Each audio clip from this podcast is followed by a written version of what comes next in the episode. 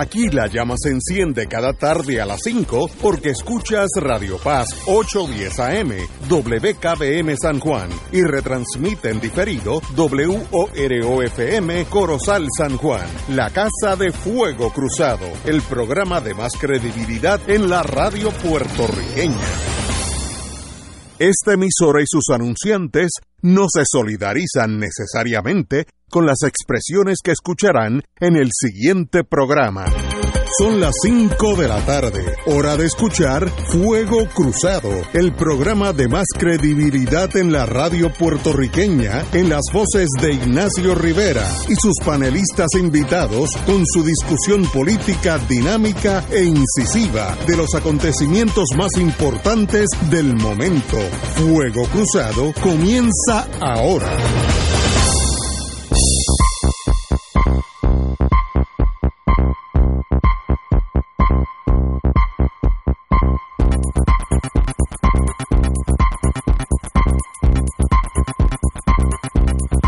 Muy buenas tardes amigos y amigas. Hoy es un día sumamente lluvioso acá en San Juan. Imagino que en el resto de la isla también, pero estamos aquí, Romancing the Stone. Vamos directamente con el doctor Cabanilla, que sé que tiene mucho que decirnos. Doctor, buenas tardes. Saludos Ignacio, saludos a todos los panelistas de la radio audiencia. ¿Por dónde vamos? buenas noticias. Ajá. Siguen, las, las buenas noticias. Las necesito, dígame. Pues la tasa de positividad ha bajado eh, del viernes pasado que estaba en 21.38% a 15.33% hoy. Todavía no estamos en el terreno ideal que es menos de 3%, pero yo creo que pronto llegaremos. Eh, el número de casos nuevos ha descendido en una semana de 2.141 a 1.029 hoy, que significa una disminución de 52% idéntico a lo que sucedió el lunes pasado cuando bajó 53% en una semana. O que las cosas van aceleradas. Las hospitalizaciones han bajado también de 591 a 390 para una disminución de 33% en la última semana. Y la utilización de la unidad de, unidades de intensivo por pacientes con COVID bajó de 22% a 16%, o sea, una disminución de 27%.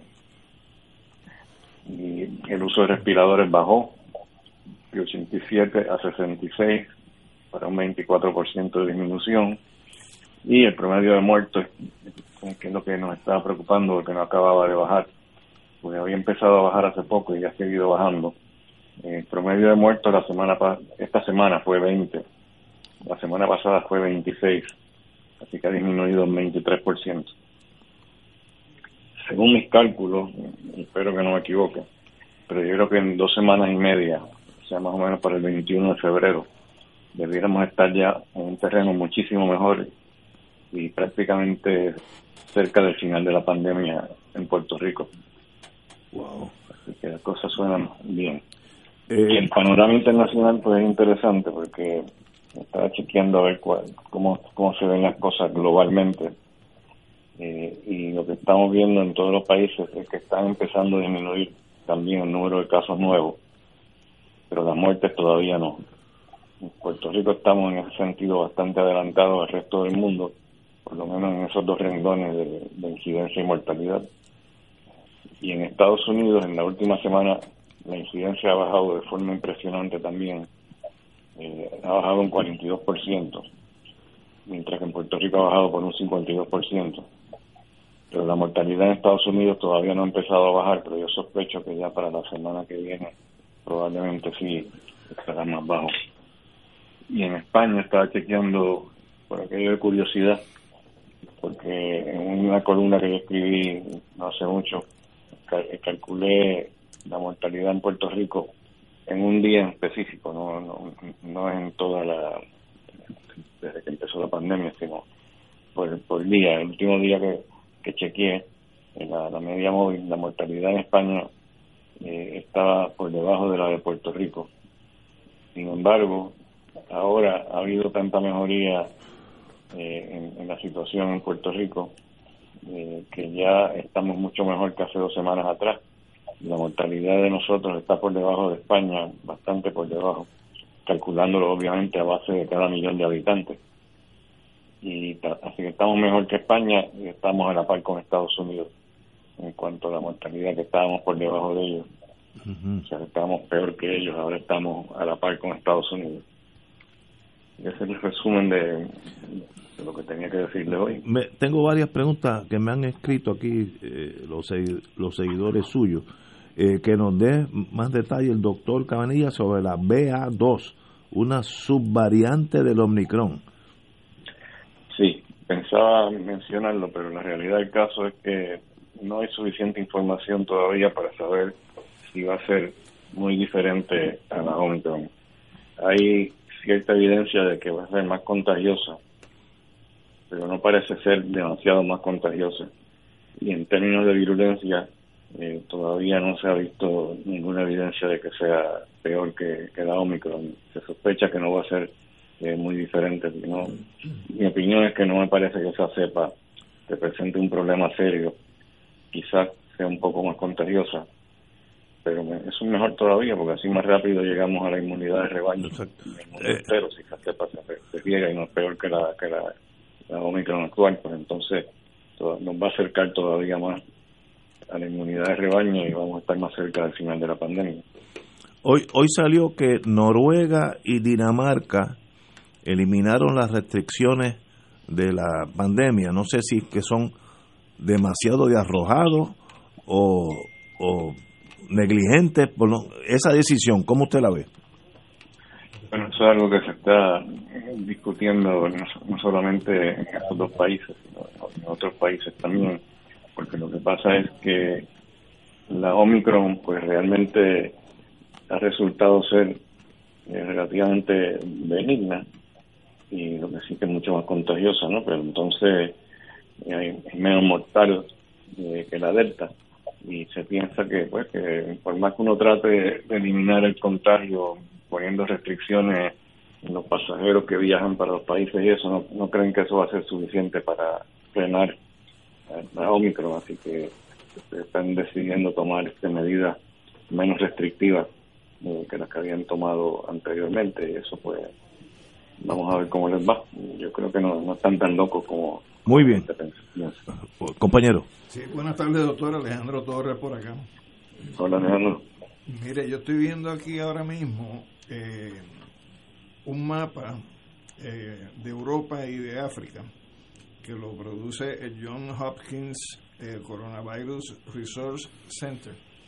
Y me llama la atención que, por ejemplo, en el caso de, de la señalización que se hace en el mapa del COVID en el Reino Unido versus el COVID en Irlanda, que no debería haber tanta diferencia, siendo dos países que, que son relativamente países industriales y primermundistas pues la diferencia que se ve es extraordinaria en términos de la proporción de unos y otros. Y lo mismo cuando uno examina los casos de Estonia, Letonia y Lituania frente a lo que son los demás casos de Europa. Si uno compara eso con África, pues también uno encuentra que la señalización de la presencia del virus es ínfima, pero uno podría pensar que en esos países, por tener un nivel de subdesarrollo mayor, pues hay menos accesibilidad eh, a la vacuna. Pero entonces contrasta la situación del Reino Unido de la Gran Bretaña con relación a Irlanda o con relación a Islandia y con relación a estos países eh, de Letonia, eh, Estonia y Lituania con relación a sus vecinos. ¿Hay algo que pudiera explicar el por qué esa asimetría? Pues, no, pero déjame eh, aclarar a ver si entendí bien la, comparación que hiciste con África. Eh, ¿Cuál fue la conclusión? Que en África es menos. En, África se eh, ve en el mapa, eh, porque se circula, el tamaño del círculo más o menos enfoca la, la dimensión de, la, de los contagios y en los países africanos los círculos son sustancialmente pequeños con relación a Europa. Y yo digo, pues mira, pues que quizás son países que tienen un nivel de desarrollo, un nivel de, de vacunación, de detección inferior. Pero cuando examino lo que es la parte europea, pues veo esos contrastes, sobre todo el Reino Unido con relación a Irlanda, y estos países de Estonia, Letonia y Lituania, eh, que son próximos a la frontera con la Federación Rusa, pero son países que son más bien eslavos, pues también eh, es significativo el, lo pequeño del círculo frente a lo que son los países de, del resto de Europa. Sí, bueno, eso es interesante. Yo creo que hay un componente genético en todo esto. Yo he mencionado anteriormente que hay algunos países africanos donde hay muy poca incidencia eh, de COVID, a pesar de que no están vacunando.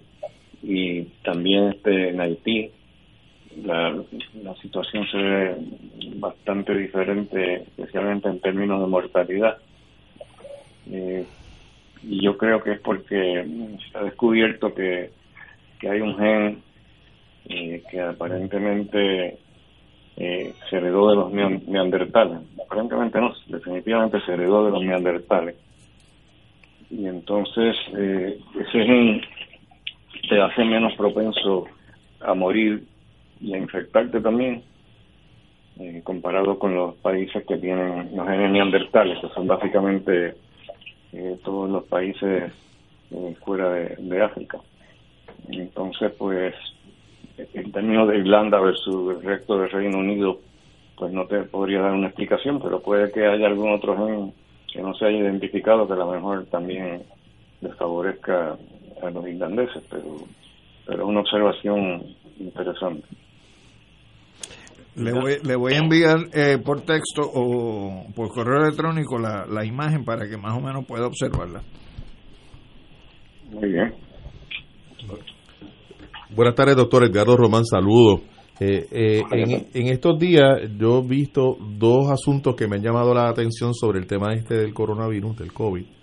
Uno es el, el señalamiento que se hace desde el, el área médica de que estamos pasando de una pandemia, una enorme epidemia en el plano global, a una, a una enfermedad endémica, eh, con la cual tendremos que, vivir como, como vivimos con respecto a otras. Y me gustaría su comentario en cuanto a esto. Eh, y lo segundo, para, para traerlo de una vez, es todo el debate este de los sectores que han manifestado resistencia o, podríamos decir, oposición al tema de la vacunación el Tribunal Supremo de, Puerto Rico en estos días eh, tomó una determinación de no, de no dar paso, dar curso a una impugnación de la obligatoriedad de la vacuna en el ambiente, me parece que era ambiente de, trabajo y, escolar. Y acabo de leer en el CNN una noticia relacionada a la fuerza del, del, ejército de los Estados Unidos que han, han tomado la decisión de separar de la fuerza del, del Army aquellas personas que se niegan a, vacunarse. Eh, son dos temas que no tienen que ver uno con el otro, pero me interesaría su comentario, al menos en relación con el primero, el asunto de que se hable de que es una enfermedad eh, de, pandemia pasa a ser una enfermedad, enfermedad endémica. ¿A qué se refiere eso y qué importancia tiene esto para nosotros?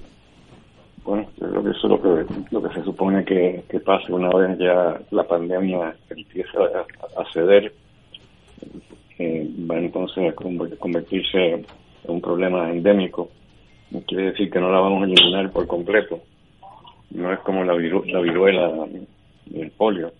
Eh, la vacuna pues ha logrado básicamente eliminar esas enfermedades. Pero el COVID es diferente. Y se piensa que, bueno, primero para poder eliminarlo por completo habría que vacunar a todo el mundo y no podrían existir más cepas eh, variantes, no podrían aparecer más cepas variantes. Eh, y eso pues es muy poco eh, probable que ocurra. y por lo tanto, lo que se piensa es que, va a seguir por ahí dando candela de vez en cuando, pero no al nivel eh, que, teníamos hace tres semanas atrás, por ejemplo.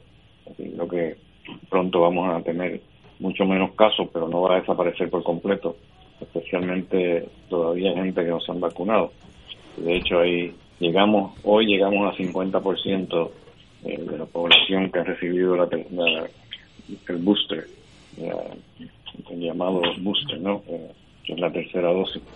Y ahora mismo tenemos solamente 50% de las personas que han recibido el booster, así que sin eso, pues todavía no creo que vamos a poder decir que va a desaparecer rápidamente, pero la inmunidad natural eh, que adquirimos cuando nos infectamos, pues también ayuda. Así que yo creo que por eso que está bajando rápidamente ahora. No creo que sea todo debido a la vacuna. Yo creo que en gran parte es debido a la inmunidad eh, que, adquirimos.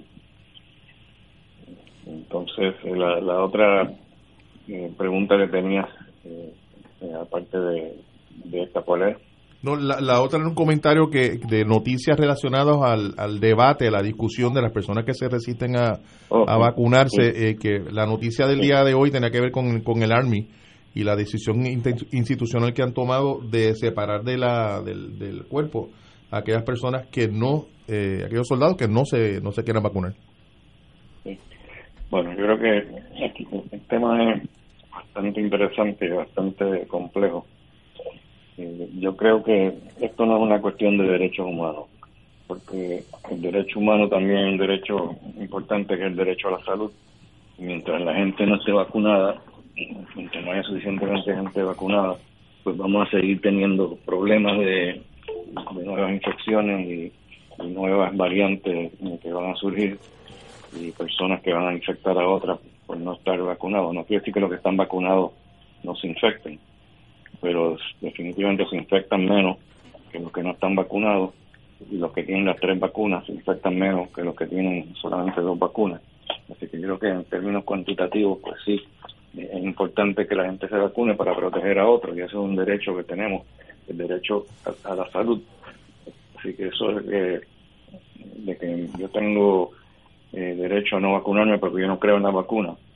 Eh, estaba leyendo precisamente acerca de ese tema, que lo comparan con, una persona que diga, mira, yo no creo en el límite de velocidad, así que yo voy a ir a 100 millas por hora y nadie me, va a hacer nada porque están violando mi derecho de, yo ir a la velocidad que quiera.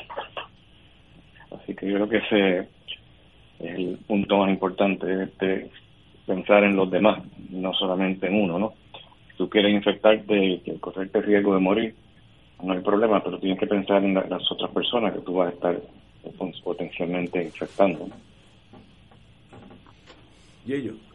Doctor, saludos. Ortiz Sí. Eh, así las cosas como usted las describe y si estamos cerca del final de la pandemia, como parece ser, y alrededor del mundo se está dando ese fenómeno de que se le están eliminando las restricciones y también conociendo que los niños son los que mejores eh, resisten el contagio del, del COVID, eh, debe de ser mandatorio la vacunación de los niños de menos de 5 años.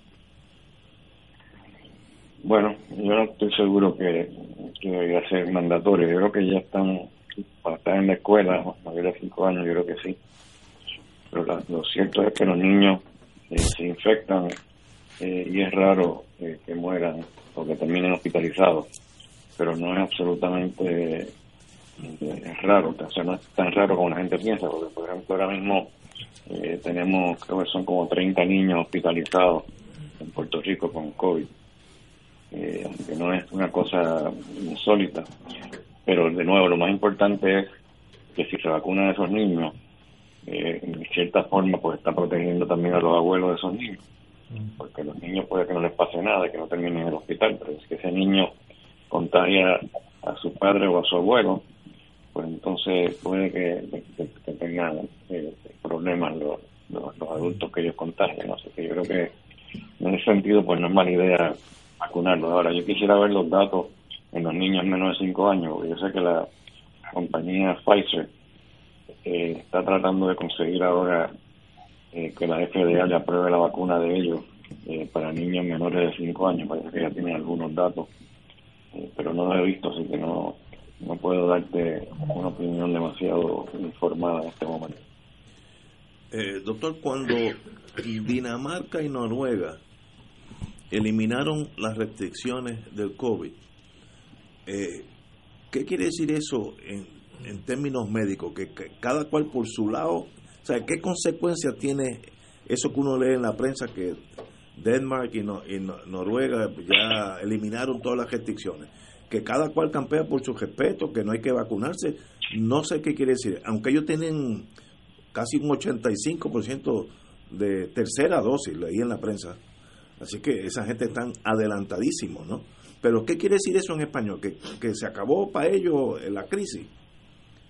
Bueno, yo creo que no, no que se ha acabado la crisis, porque todavía no, no han vencido la pandemia. Eh, yo creo que es que, como dije ahorita, pues la Omicron no es tan letal eh, como las variantes anteriores, así que ellos piensan eh, que aparte de que es menos letal, es mucho más contagioso, ellos piensan que por más restricciones que pongan, que no van a poder realmente controlar el virus, que tenemos que aprender a vivir con él en vez de estar este, poniendo más restricciones que les afecta a la economía. Yo creo que ese, es el bottom line, yo creo que no quieren les sigue afectando a la economía, entonces pues, piensan que si eliminan todas esas restricciones, pues no va a morir mucha más gente y no se va a contagiar mucha más gente, pero por lo menos van a poder este ir a los restaurantes sin problemas y, sin tener este eh, tantas restricciones de del, aforo de los restaurantes y, la, y el distanciamiento social y todo eso me parece. Y el uso de mascarilla no estoy seguro si lo, van a eliminar también como, obligatorio. Yo creo que sí que es parte del plan de ellos. Wow. Eh, pues, doctor, como siempre, un privilegio. Espero que ese, ese trend siga hacia el lunes, que estemos saliendo ya de, de esta crisis que ha paralizado el mundo, literalmente y ha matado, bueno, en Estados Unidos cruzaron, ¿cuántos? Eh, sobre un millón, ¿no? Estamos eh, cerca. Eh, por ahí de, están cerca. Wow eso están, cerca. Es el país que más tiene fatalidades por el COVID es Estados Unidos. Bueno en términos absolutos sí. Pero en términos de por cada millón de habitantes no. Hay otros países que están que están más altos Sí, por ejemplo, Brasil es uno de ellos. Eh, bajo, bajo el doctor, este ¿cómo se llama? Bolsonaro, que es experto en, medicina y otras ramas anexas. doctor, un privilegio, muchas gracias, nos hablamos el lunes. ¿Cómo no? Muy, agradecido. Vamos a ir a una pausa, amigos, y regresamos con la gran marcha. Fuego Cruzado está contigo en todo Puerto Rico. ¿Tienes cáncer de próstata? Si has recibido terapia y el cáncer continúa avanzando, no pierdas la esperanza. Existen nuevas terapias dirigidas y que estimulan el sistema inmunológico para detener el cáncer de próstata. Llama hoy al 787-407-3333.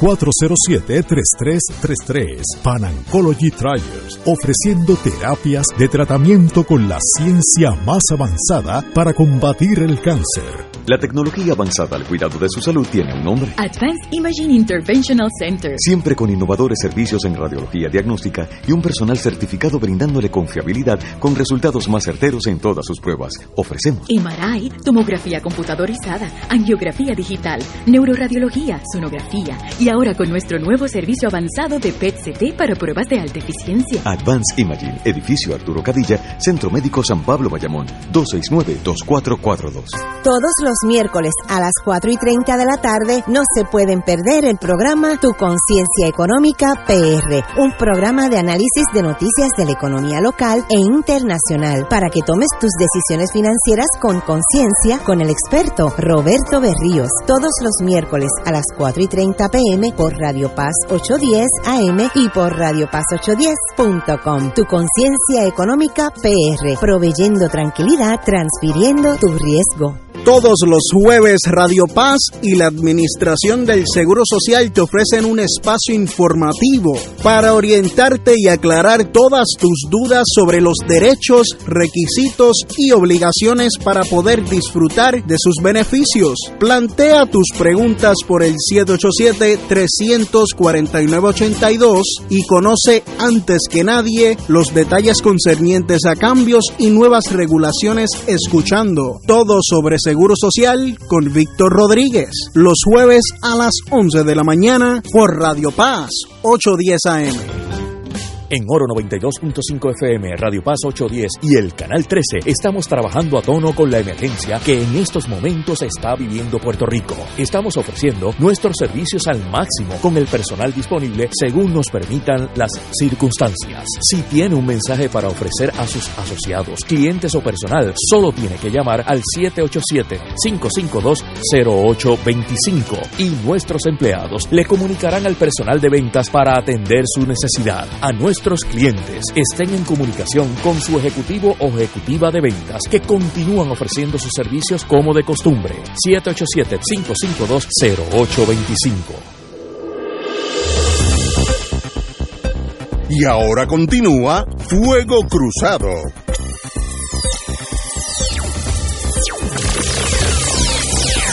Bueno, amigos y amigas, yo estuve como de costumbre almorzando hoy con unos amigos en el Bío San Juan eh, y vi una de las manifestaciones más grandes en muchos años, yo diría 10, 15 años, de fue la, la manifestación de los, de los maestros, eh, mucha juventud, yo diría que la edad promedio era menos de 40 años, eh, pero miles de maestros, todos con un t-shirt negro, decían unas palabras, no se me olviden ahora, miles de miles. Y yo no creo que haya un puertorriqueño, un puertorriqueño, aún incluyendo el lunatic fringe que siempre existe, que pueda decir que los maestros están bien pagados. Yo creo que es unánime el hecho que los maestros están mal pagados. Eso es casi endémico en este país. Más pobre que un maestro de escuela, ¿te acuerdas? Sí, oye, sí, me acuerdo de eso. Y este las cosas llegan a un boiling point, a un punto de, de explosión, donde políticamente, si uno está en ese mundo, tiene que velar esos movimientos, porque puede llegar un momento que eso continúe creciendo y ese malestar estalle como hoy en las calles, según la radio hoy, que solamente el 28% de los maestros se presentaron a trabajar. Así que casi, casi un movimiento masivo, es un movimiento masivo, y hay que ponerle atención primero por qué se decidieron faltar al trabajo para dejarle saber a la gobernación de lo que está pasando y más difícil aún, yo a cargo de la gobernación, cuáles alternativas tendría para ayudar en esa causa tan noble que es mejorar el magisterio de nosotros con, la, con los sueldos y las facilidades que merecen. No es fácil esta, esta disyuntiva, pero el germen de la, de la manifestación que se puede salir de las manos ya está caminando por el viejo San Juan, que yo lo vi con mis ojos, así que hay que ponerle atención a este evento porque es la culminación de muchas cosas que estaban por décadas hirviendo en esa olla y esa olla está por explotar. Compañero. Pues el problema es que como tú traduces al final tu línea de pensamiento, que yo pensé que era optimista, pues básicamente es una línea de pensamiento que es como racionaliza el Estado eh, lo que puede ser un futuro de represión hacia el magisterio. Porque el concepto este que se nos están saliendo o se están saliendo de la olla, o, que hay que ver qué es lo que está pasando antes de que esto se agrave, pues mira, son circunstancias que son objetivas y por ejemplo una de las cosas que ha pasado precisamente con el magisterio es como siempre ha habido un discurso y una política dirigida a tratar de neutralizar eh, sus expectativas de lucha donde por ejemplo siempre cuando se trata de los maestros protestar una injusticia, lo que se saca a reducir es pobrecitos niños que se van a quedar sin el don de la enseñanza. Lo, lo oí en estos días. Y por ejemplo, cuando se ha planteado una, una convocatoria a que se luche por precisamente atender los reclamos, pues termina en los tribunales con procesos de desertificación o formulaciones de cargo a la gente que sencillamente está luchando por una causa justa. Y me parece que en el caso de los maestros, en el 2008 se les trató de golpear duro cuando les desertificaron el sindicato que les representaba, que era la Federación de ah, Maestros. 2008. Como, como resultado de que los maestros decidieron, igual que hoy, tener que tirarse a la calle a protestar y a luchar. En aquel caso, este, habiendo sido precedida todo el proceso por una, un frustrado proceso de negociación colectiva donde el patrono no cedía a lo que eran las demandas que hacían los maestros. Y me parece que la experiencia de los pasados años donde una y otra vez los maestros han estado levantando su voz para que se atiendan sus reclamos, pues mira, ha terminado sencillamente en una situación en la cual el gobierno, además de quitarle los beneficios que se le han quitado, eh, pues ha producido que se les quite el miedo, si lo había. Y eso los ha llevado entonces a que se lancen nuevamente eh, a la calle. Y me parece a mí que no hay forma, Ignacio y compañeros, de uno poder justificar que aparezcan 800 millones de dólares para atender los reclamos de la policía sobre la base de que es un servicio esencial y que para un servicio tan esencial como el de la salud y el de la educación, pues no aparezcan los chavos. Y a pesar de que se ha aprobado legislación para tratar de hacerle justicia al magisterio, tú tienes una estructura autoritaria y ajena a las instituciones del país, como es la Junta de Control Fiscal, que sencillamente frenó o frena eh, lo que puede ser el mecanismo para hacerle justicia al magisterio. Así que me parece que si esto está pasando, que se ponga el oído en tierra y yo invito a que los que todavía representan ese 28%, que no se tiró a la calle hoy, mañana también se tiren y que sea una respuesta contundente hasta el, ante el gobierno. Hay que buscar la manera de hacerle justicia eh, al sector eh, de la educación, como hay que hacerle justicia al sector de la salud y como hay que hacer justicia con trabajadores y trabajadoras que sencillamente desde el 2009 tienen congelados los procesos de negociación colectiva, no han tenido eh, ajustes en sus estructuras salariales y de beneficios marinales y yo creo que llegó, llegó el momento ya en que hay que decir alto y basta. Estoy totalmente de acuerdo contigo.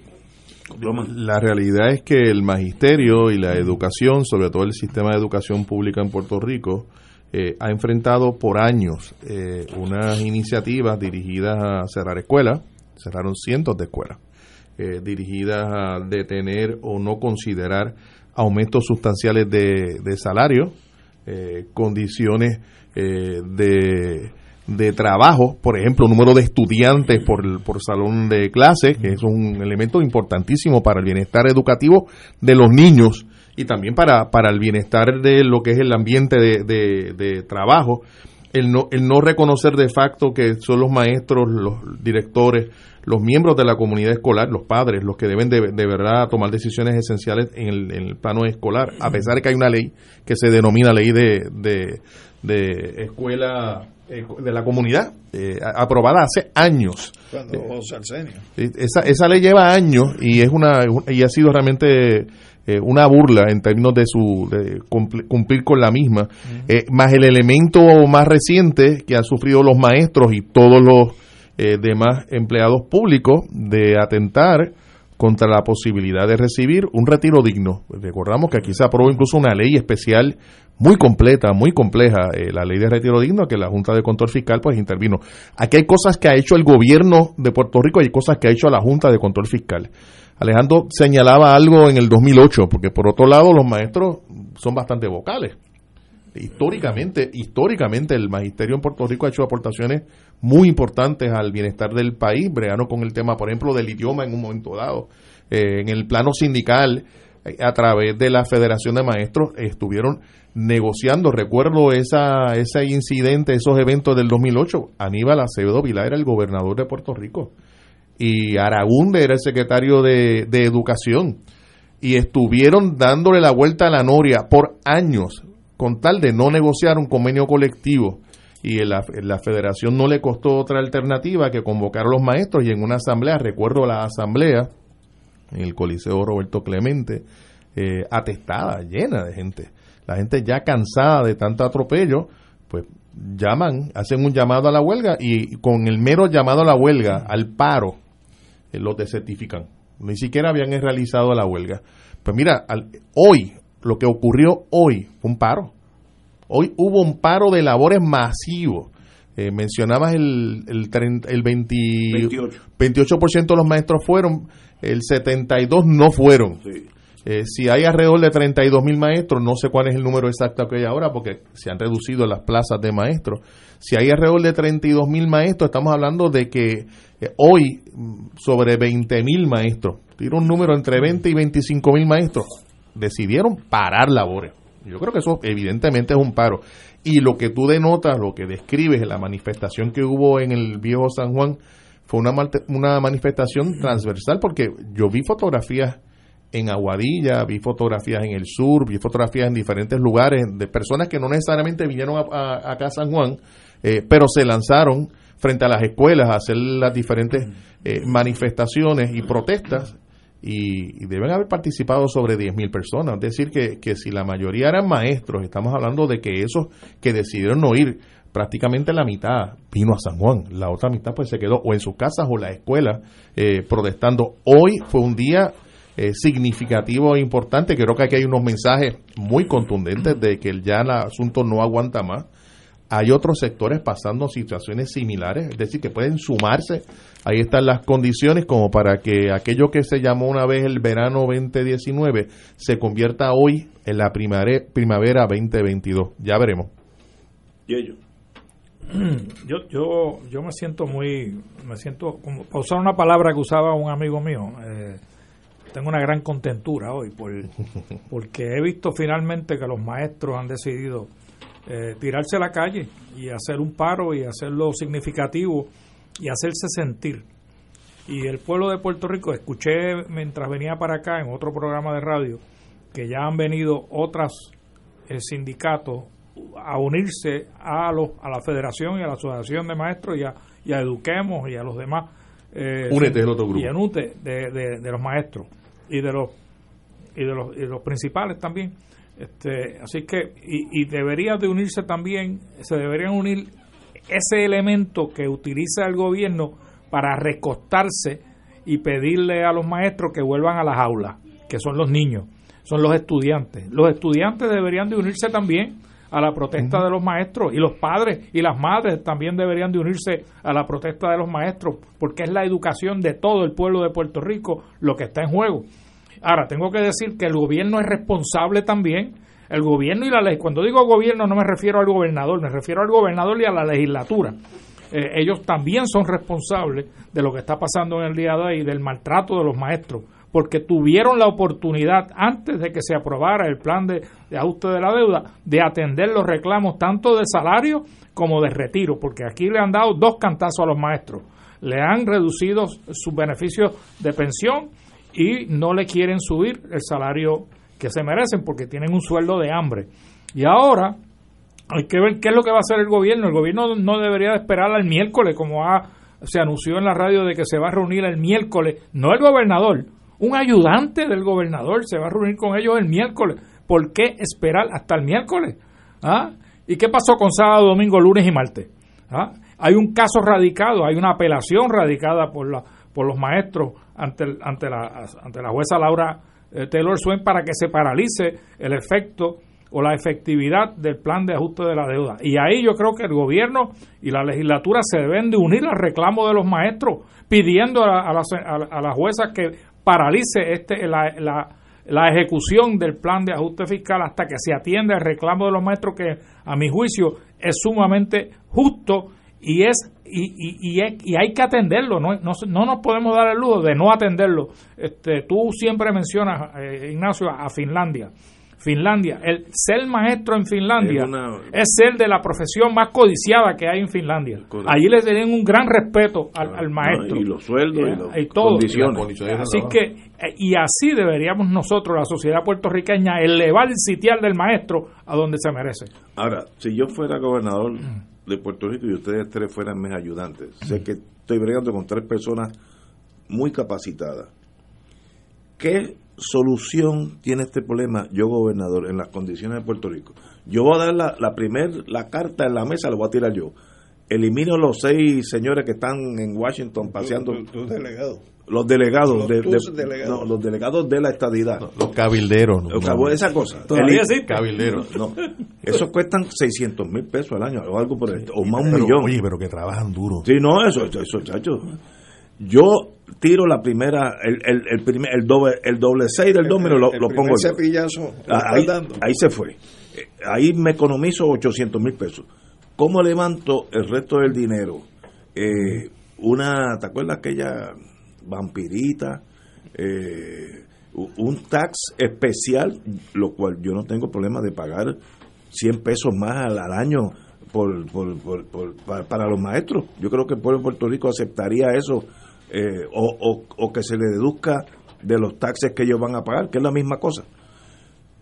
Además de eso, ¿qué soluciones tenemos para este problema que de verdad están ganando mínimo la mitad de lo que deberían ganar? Mínimo. Están ganando 1.700 pesos. De- y deberían ganar Ese- ese cuatro es el mil. salario de inicial. ingreso. Ese es el salario inicial y deberían estar ganando cuatro mil en, en términos generales. Entonces, entonces, lo que pasa es que mientras tú no le no lo ubiques como un servicio esencial, pues entonces lo que le vas a estar tirando son las migajas que sobran del plato de comida. En el momento en que tú determines que eso es un servicio esencial, que le debes dar la jerarquía que está describiendo Pero- Yello y que está describiendo pero- tú, pues entonces se asume eh, el proceso legislativo para identificar los recursos. y hay algún legislador que piensa que eso no es un servicio esencial. Bueno, Pues, sí, o- sí, o el problema soy Bueno, yo. lo- el problema es que si lo piensan no lo, no lo actúan. Ah, bueno, sí. Y si no lo actúan es porque no lo piensan.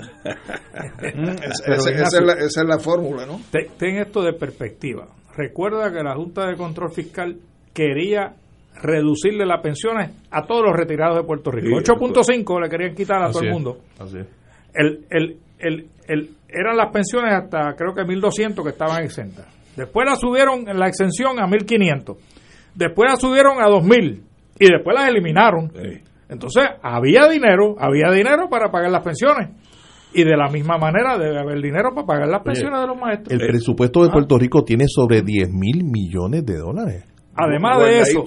Además de y, eso, la, y la cantidad que está guardada. Y lo que está guard- estamos hablando además de, eso, metieron piensan dar. 10.400 millones en un fideicomiso para pagar las pensiones futuras si es que no tiene el dinero del presupuesto de Puerto Pero la Rico. tesis de ustedes es que el dinero Existe. existe. Existe, Existe. es más, piensa nada Ya yo más. puse los míos. Piensa nada más, empezaste bien, Ignacio, empezaste bien. piensa nada más en intereses, cuánto pueden generar anualmente esos 10 mil y pico de millones de pesos. Yo voy a poner los 18 mil del Partido Popular.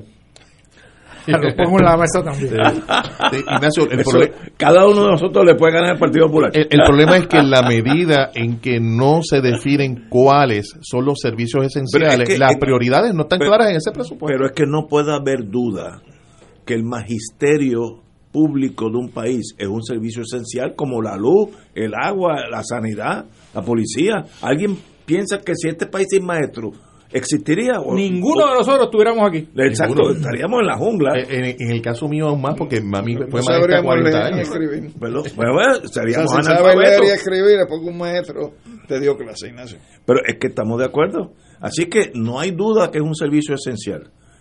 Lo diga el que lo diga o no lo diga el que no lo diga. Es un servicio esencial. Por tanto, hay tela de dónde cortar para subirle el precio, el sueldo a una cosa. Claro que sí. Para mí sería 100% de ingreso, más, de, de duplicarle el sueldo. ¿Hay ese dinero? No sé. Oye, sin entrar en el debate de si es justo o no es justo, porque la seguridad pública también es un servicio esencial. La pregunta que uno se hace es cómo pueden aparecer 800 millones para policía y no aparece ni siquiera una cantidad razonable que se aproxime para los maestros. Y si los dos son servicios esenciales, ¿por qué no se abordó una búsqueda de justicia para los dos simultáneamente? Entonces yo lo que creo es que tú dices que nadie en su sano juicio pensaría que la educación no es un servicio esencial. Pues el resultado es que todos los que no lo están pensando en el gobierno es porque no viven en su sano juicio, viven una realidad alterna. No, obvio, obvio. Eh, otro, ya un, un amigo Oye. me dice que una posibilidad es también reestructurar el property tax Claro. para subirlo a, un, un- algo razonable. En otras palabras, hay alternativas para que eso pase. Hay, y si suben las contribuciones sobre la propiedad inmueble, ya tú verás que el dinero se va a destinar a otras cosas que no va a ser... Incluso si rechazan la propiedad sin subir la tasa de, de, contribución o de impuestos, eh, habría un aumento. Quiero darte un dato importante. Estoy buscando aquí cuál es el presupuesto del Departamento de Educación. El departamento solito, según estoy viendo al noviembre del 2021, eh, recibía 990 millones de dólares, casi mil millones. Para empezar, lo primero que tiene que ocurrir es una reestructuración de ese presupuesto al interior de la agencia. Eso es lo primero que tiene que ocurrir. ¿Dónde va ese dinero? ¿Dónde? Bueno, eh, esto es fácil. Yo, yo lo miro como una, una línea de producción en una planta de la 936. El maestro es el único esencial en el sistema educativo es el que está produciendo, como si fuera un assembly line. Los que están allí sentados haciendo esa pieza, esos son los importantes. De ahí para arriba es un mal necesario. Y mientras menos burócratas tú tengas en la planta de producción, más productiva es la, planta. Yo estoy seguro que la política cada cuatro años, cuando cambian los colorados a los azules, los azules a los colorados, ponen una camada más, como si fuera este, una lasaña, una camada más de burócratas por tanto, yo estoy seguro, en un mundo con los poderes que a mí me gustaría tener, que allí debe haber 10 mil, 15 mil empleados que no han dado un tajo, que están allí por las cuestiones políticas. Eh, ¿Cuántos empleados tienen educación? No sé. Eh, vamos a hacer un 15% de los que están allí, están de más porque yo conozco gente que están allí por la política. Hay que sumarle la cantidad de millones de pesos que se van en contratos. de asesoría. de asesoría o de lo que sea, que lo podrían estar haciendo ellos mismos. Personas que trabajan como empleados allí. O sea, la forma, o sea, los chavos están hechos, Ignacio. Es no, cuestión de irlos a buscar, identificarlos y ver en qué se invierten eh, tomando como punto de referencia de que el factor humano del maestro tiene que estar en primer lugar en la Porque es, el único importante en esa línea de producción. El más importante es el maestro. Y los burócratas y los supervisores son menos importantes. Así funcionaba General Electric. La importancia es el que está allí produciendo. Y, y el maestro que, que está bregando con Ignacito, chiquitito, que era le gustaba más jugar que aprender y, me llaman la atención. Ese ese maestro, sin ese maestro, tal vez yo sería analfabeto. Así que eso es importante. ¿Y tú no crees que el revisar cuánto se está pagando de la deuda pudiera identificar fondos eh, adicionales? Sí, eso es eh, evidentemente es otro, eso es otro ángulo que hay que manejar. Yo lo que, lo que sí pienso es que en la medida en que los maestros hacen lo que hicieron en el día de hoy, nos ponen a hablar del tema. y en la, medida en que hacen lo que hicieron hoy, ponen al gobierno a considerar el, atender el asunto.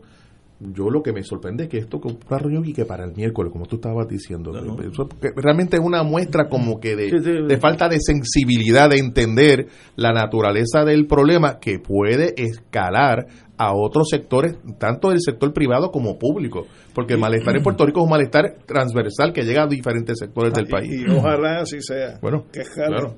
También Yo, también yo he escuchado eh, de que por qué no se manifestaron antes. Sí, bueno, yo, yo siempre los he escuchado manifestándose, quizás no al nivel de hoy, pero es que tenían que esperar que las clases empezaran presencial, porque tenían que impactar de la manera en que han impactado a las clases porque de lo contrario el gobierno no, no se mueve. Ni siquiera le hubieran dado la reunión para el miércoles si no hubiera habido clase. Yo, ¿Ah? yo veo esta manifestación tornándose más y más grande. Va a llegar un momento que van, van a estar el 80%, hoy sí, el 80%, el 85% de los maestros en la calle. Se le van a oír los bomberos con razón, etcétera, etcétera. Los demás empleados públicos. Los empleados públicos.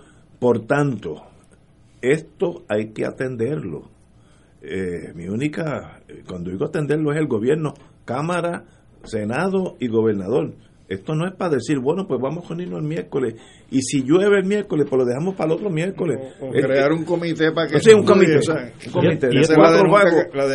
y va a tener un efecto también en los sueldos de los maestros de las escuelas privadas. Sí, porque, uno, piensa aquí, caramba, este solamente es el sector público. Los maestros de las escuelas privadas deben estar ganando un montón de dinero. Y no es así, ganan, menos, ganan menos dinero. así que el efecto va a ser positivo para todo el sistema de educación. Oye, y la semana próxima o en estas semanas el gobierno tendrá que expresarse o puede expresarse en el pleito que hay actualmente ante el Tribunal de Circuito de Boston sobre el plan de, ajuste de la deuda.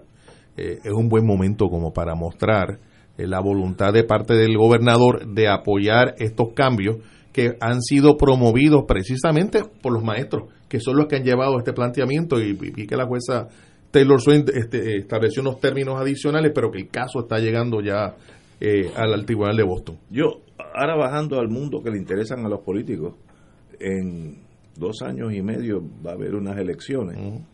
Y este issue puede afectar las elecciones si no se controla. Esto es un, una operación de damage control. Estoy hablando estrictamente político. ¿Quién va a ganar y quién va a perder? Olvídate los méritos. Y afecta las elecciones en beneficio de quién y en perjuicio de quién, Ignacio. No, no, está hablando del mundo político, Por ¿no? eso, de las elecciones estás hablando. el problema es que aquí. El político lo que está quiere, la oposición? No, no, oposición inexistente. Bueno, levantaron 18 mil dólares un año, solo lo levantamos aquí nosotros cuatro. En un programa de dos horas levantamos más de 18 mil pesos. el, padre levanta más. pero, pero no, hay que darle importancia. Olvídate de los méritos de los sueldos, toda esa cosa humana que es la más importante. Ahora, estrictamente mercenario. Si tú vas a ir a unas elecciones con este monkey in your back, con, esta, este problema fuera de control, puedes perder las elecciones. Que para los políticos eso es todo, olvídate los méritos. Eh, eh, eh, ellos viven bien si ganan las elecciones, si, si no, mira los que perdieron las últimas elecciones, por dónde están pues es importante que sepan que esto sí les afecta en su mundo, que es una galaxia aparte. Tú no creas que la mitad de esta gente están pensando la moralidad, eh, la justicia de que estos maestros, no, esa gente están viven en, en otra burbuja eh, que no saben que hay maestros que tienen que tener dos y tres trabajos como es usual. Una de las jóvenes que nos sirve en el restaurante nosotros vamos, en el Viejo San Juan, es maestra y llega a las dos y media con la lengua por fuera porque sale creo que sale por ahí a esa, hora más o menos y llega corriendo para cambiarse. Eso no es eso no es bueno. Eh, un maestro no no, no, ¿qué, nivel de concentración y por eso. para poder dar la clase puede tener un maestro bajo esa condición no no no. Por tanto es un problema serio para el país y puede tener ramificaciones político partidistas que para nosotros lo menos importante, pero para ellos es la vida entera. Ellos viven de la política. Yo, desearía que las tenga. Porque precisamente la estructura político-partidista que hemos tenido es la que nos ha traído aquí. Eh, así que yo vería como algo positivo eh, derivado de, de, esta lucha. Oye, y volviendo. Pero cambia uno, y llega el otro. No, pero, fíjate que no estoy hablando de que, de que sustituamos el mal por el peor. que el palo con los dos claro. para que se voten los dos. No estamos hablando de una cosa ni la otra. Y oye, por cierto, y el otro elemento que puede considerarse seriamente, de hecho ya hay unas iniciativas en esa dirección, y si eliminamos la Junta de Control Fiscal y ese dinero, que son varios miles de millones de euros lo que ha gastado, lo utilizamos para otros propósitos, como por ejemplo eh, resolver o atender el problema de salarial de los maestros ahí habría una fuente de ingreso importante. Deberíamos de pedir que renuncien y se vayan. Esa es la única manera de, que se vayan rápido, ¿eh? que renuncien. Poder jurídico no tenemos. Ah, bueno, a nivel del Congreso se está ah, discutiendo llevar una propuesta para que la Junta salga. Pero, eso es la de nunca acabar. La, renuncia, la, realidad es que, la ley dice que mientras no estén los cuatro presupuestos cuadrados y no se regresa al mercado a comprar más bonos, bonos municipales, entonces este, esperar que sea el Congreso quien nos venga a resolver el problema, mira, no, vamos a estar 10 años más en espera de que se le haga justicia a los maestros. Yo creo que, que hay que, que, asumir la postura de que el gobierno de aquí tiene que buscar el dinero eh, de alguna manera para atender los reclamos de los maestros. Pero que el reclamo de que la salida de la Junta es un reclamo eh, democrático, inmediato. Es, un reclamo permanente. Permanente que pudiera tener incluso consecuencias económicas en relación con, los problemas que tiene el país. esa gente se chupan millones de pesos. Esa Junta ha gastado. en un momento dado. La, la renunciante, en los tiempos en tiempo que ha estado en esa posición, se ha llevado tres, más de 3.5 millones de pesos en ingresos. Natalie Ann. Ella nada más. ella solita. Y la, la compañía esta consultora, la que tiene conflictos de intereses, McKinsey creo que se llama, se ya ha llevado varios millones de dólares también. Y en honorarios. abogados, más de mil millones de dólares en honorarios de abogado y de asesoría nos ha costado a la Junta de Control Fiscal. Eso, no tiene ninguna justificación. pero yo estoy de acuerdo con ustedes, nos gustaría que se fuera, pero el poder no lo tenemos, porque nosotros no tenemos tanques ni infantería marina. Eh, eh, el Congreso dijo, eso se queda hasta que tengan cuatro presupuestos balanceados, uno, uno detrás de otro, y estén en el mundo de, los bonos. Son cinco requisitos. Por eso es que hay, que hay que buscar soluciones fuera de la casa. Exacto. dentro de casa, yo... O sea, tú, tienes que tener dos remos.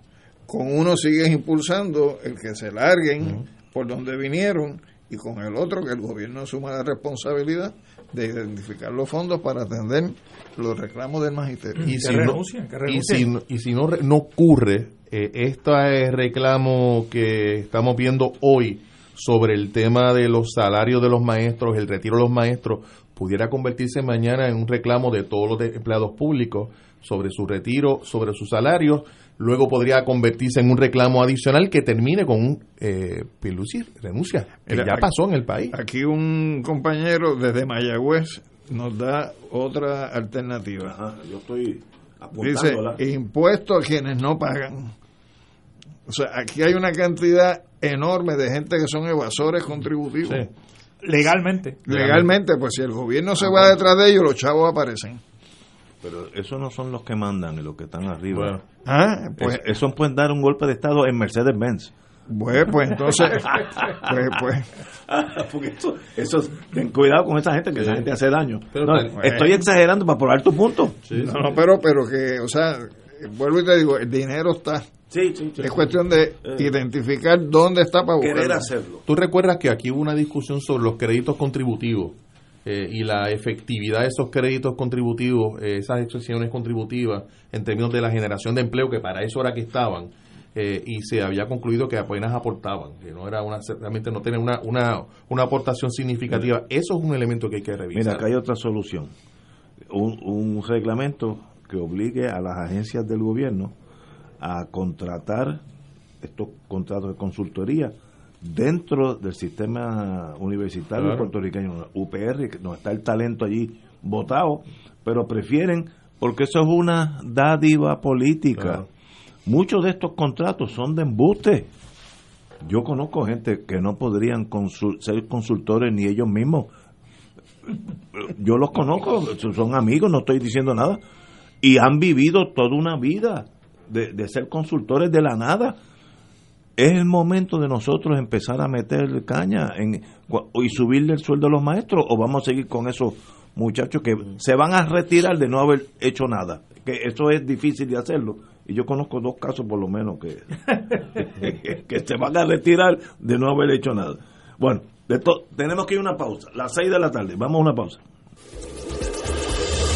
Fuego Cruzado está contigo en todo Puerto Rico. Aquí la llama se enciende cada tarde a las 5 porque escuchas Radio Paz 810 AM, WKBM San Juan y retransmite en diferido WOROFM Corozal San Juan, la Casa de Fuego Cruzado, el programa de más credibilidad en la radio puertorriqueña.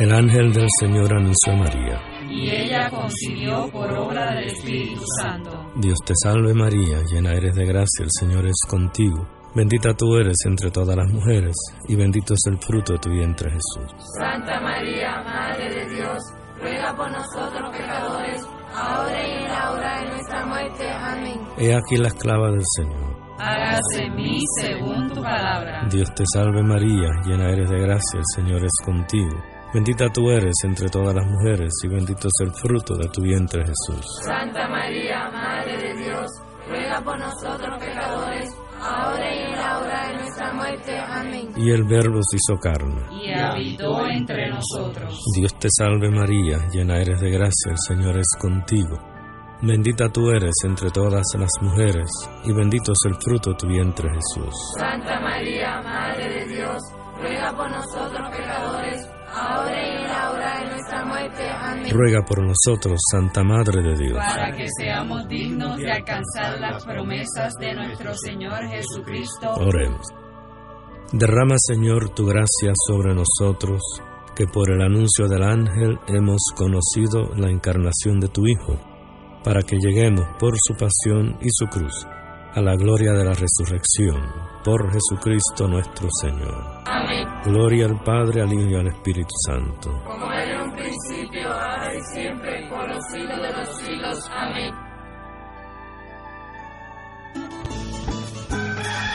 Despierta con la gracia de Dios iluminando el sendero y responde al llamado de congregarnos en su nombre cuando el sol despunta en el Santuario Nacional de Nuestra Señora, Madre de la Divina Providencia, tempranito en la mañana, el sábado 5 de febrero, 5 y 30 de la madrugada para otra misa de madrugadores, la celebración eucarística que se ha convertido en tradición y fuente de bendiciones para la familia católica. Por motivo de la pandemia, se practicará el distanciamiento físico recomendado y el uso obligatorio de mascarillas. Se llevarán a cabo confesiones previo a la Santa Misa. Participa en este encuentro mensual y comienza el fin de semana en paz y renovado, asistiendo o escuchando la transmisión en directo. Misa de madrugadores por Radio Paz 810 AM o Radio Paz 810.com y Oro 92.5 o Radio Oro FM.com. Info santuario de la providencia.org 787-646-9448.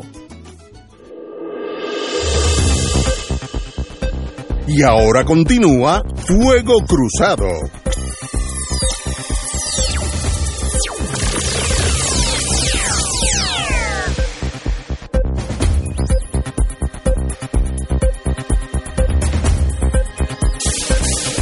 Bueno, amigos y amigas, la Junta de Control Fiscal tiene una baja. Doña Natalie Yaresco, directora ejecutiva de la Junta de Supervisión Fiscal, ha indicado ayer que renuncia el primero de abril, que eso es pasado mañana, eh, y tiene otros horizontes. Dice que por ahora no, no, no piensa irse de Puerto Rico. Yo creo que todo el mundo dice eso. A la larga ella buscará nuevos horizontes. Se va a Ucrania de nuevo. Eh, bueno, allí, allí hay trabajo. Allí la situación está un poquito compleja en estos días. Pero, obviamente. Para la plaza del Maidán. Yo no sé si es el momento de mandar contables para allá, soldados tal vez, pero, pero hay que ver cómo reaccionan los, los seres humanos. Los, los voy a citar. Cito primero a don Pedro Pierluisi, gobernador.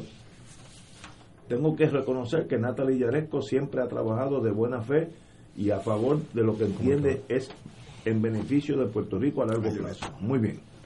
Eh, nadie se lo esperaba, ese fue el gobernador. Nadie se lo esperaba, pero me imagino que se va porque piensa que ya terminó su mayor reto, lo, lograr la aprobación del plan de ajuste de la deuda. Luis Yerbolini, presidente de la Cámara de Comercio. María de Lourdes Santiago, del PIB, deja un legado de injusticia y austeridad que pasa, pes, pesará sobre las próximas generaciones.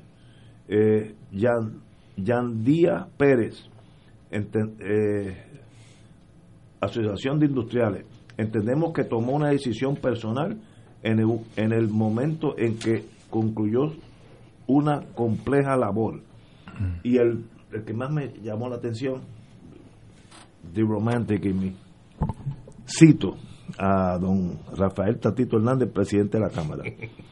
Esperamos que la persona que sustituya a la señora Yaresco continúe respetando los poderes y prerrogativas de la Asamblea Legislativa para tener una buena comunicación. ¿Qué poderes ha respetado Yaresco? ¿Dónde ha estado este No, maestro? eh, lo- la palabra se utiliza, pero alargando la E. Lo que ha hecho es respetar. El Pero chiste se cuenta esperamos que la persona que sustituya a Yaresco continúe respetando los poderes y eh, prerrogativas de la Asamblea. Si la, la, la Junta le pasó un tanque por encima a todas las leyes de Puerto Rico, todo.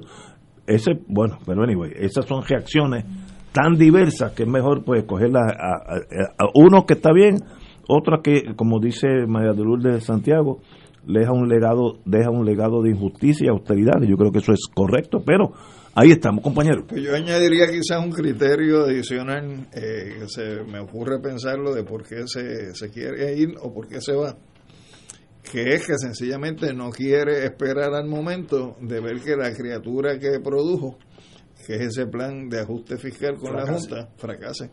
Y para que no tenga que confrontar esa realidad, de ver cómo en 10 o 15 años más el país se va de nuevo a la quiebra, porque el plan de ajuste fiscal no va a funcionar, pues es mejor irse ahora que esperar ese momento. Compañero. Claro, eh, siempre es una invitación a la especulación ella llega aquí en, en marzo de 2017 y ganó una cantidad de dinero extraordinaria durante todo este tiempo.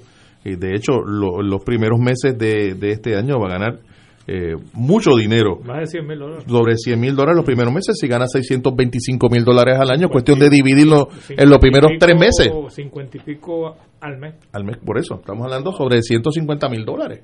Eh, y si se va del país y renuncia a una posibilidad la que Alejandro está manifestando, otra distinta es que ha conseguido un mejor negocio.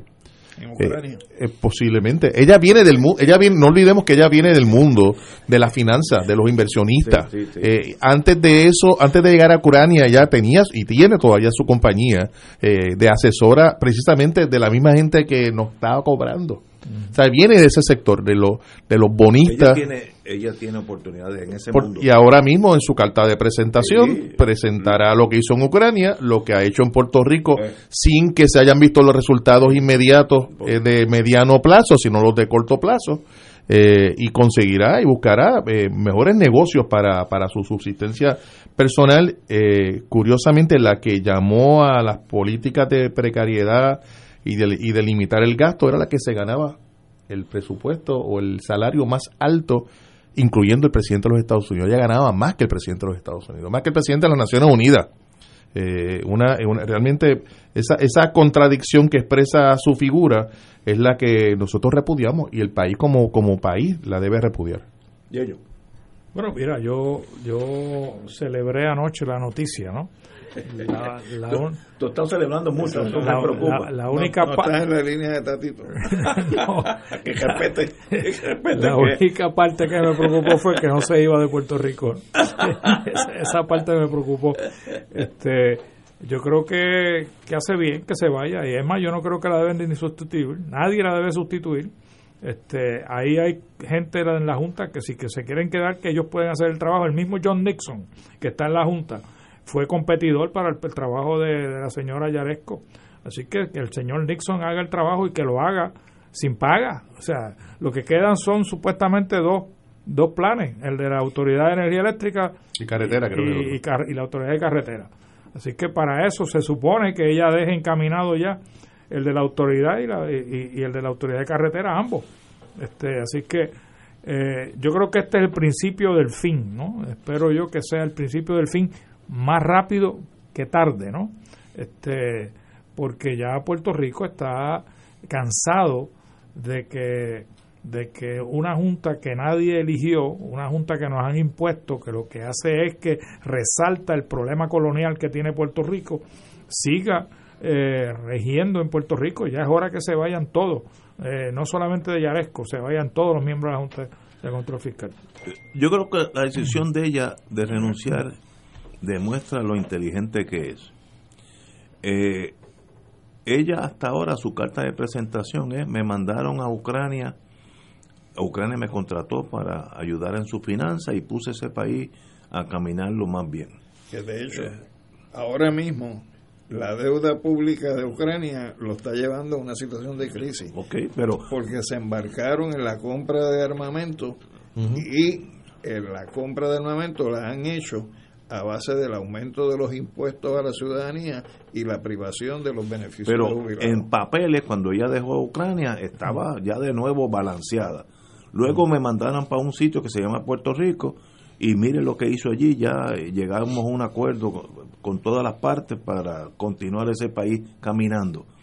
Por tanto, eso se llama en inglés shelf life, la vida de un producto en el, en el anaquel tiene todo producto tiene una fecha de expiración.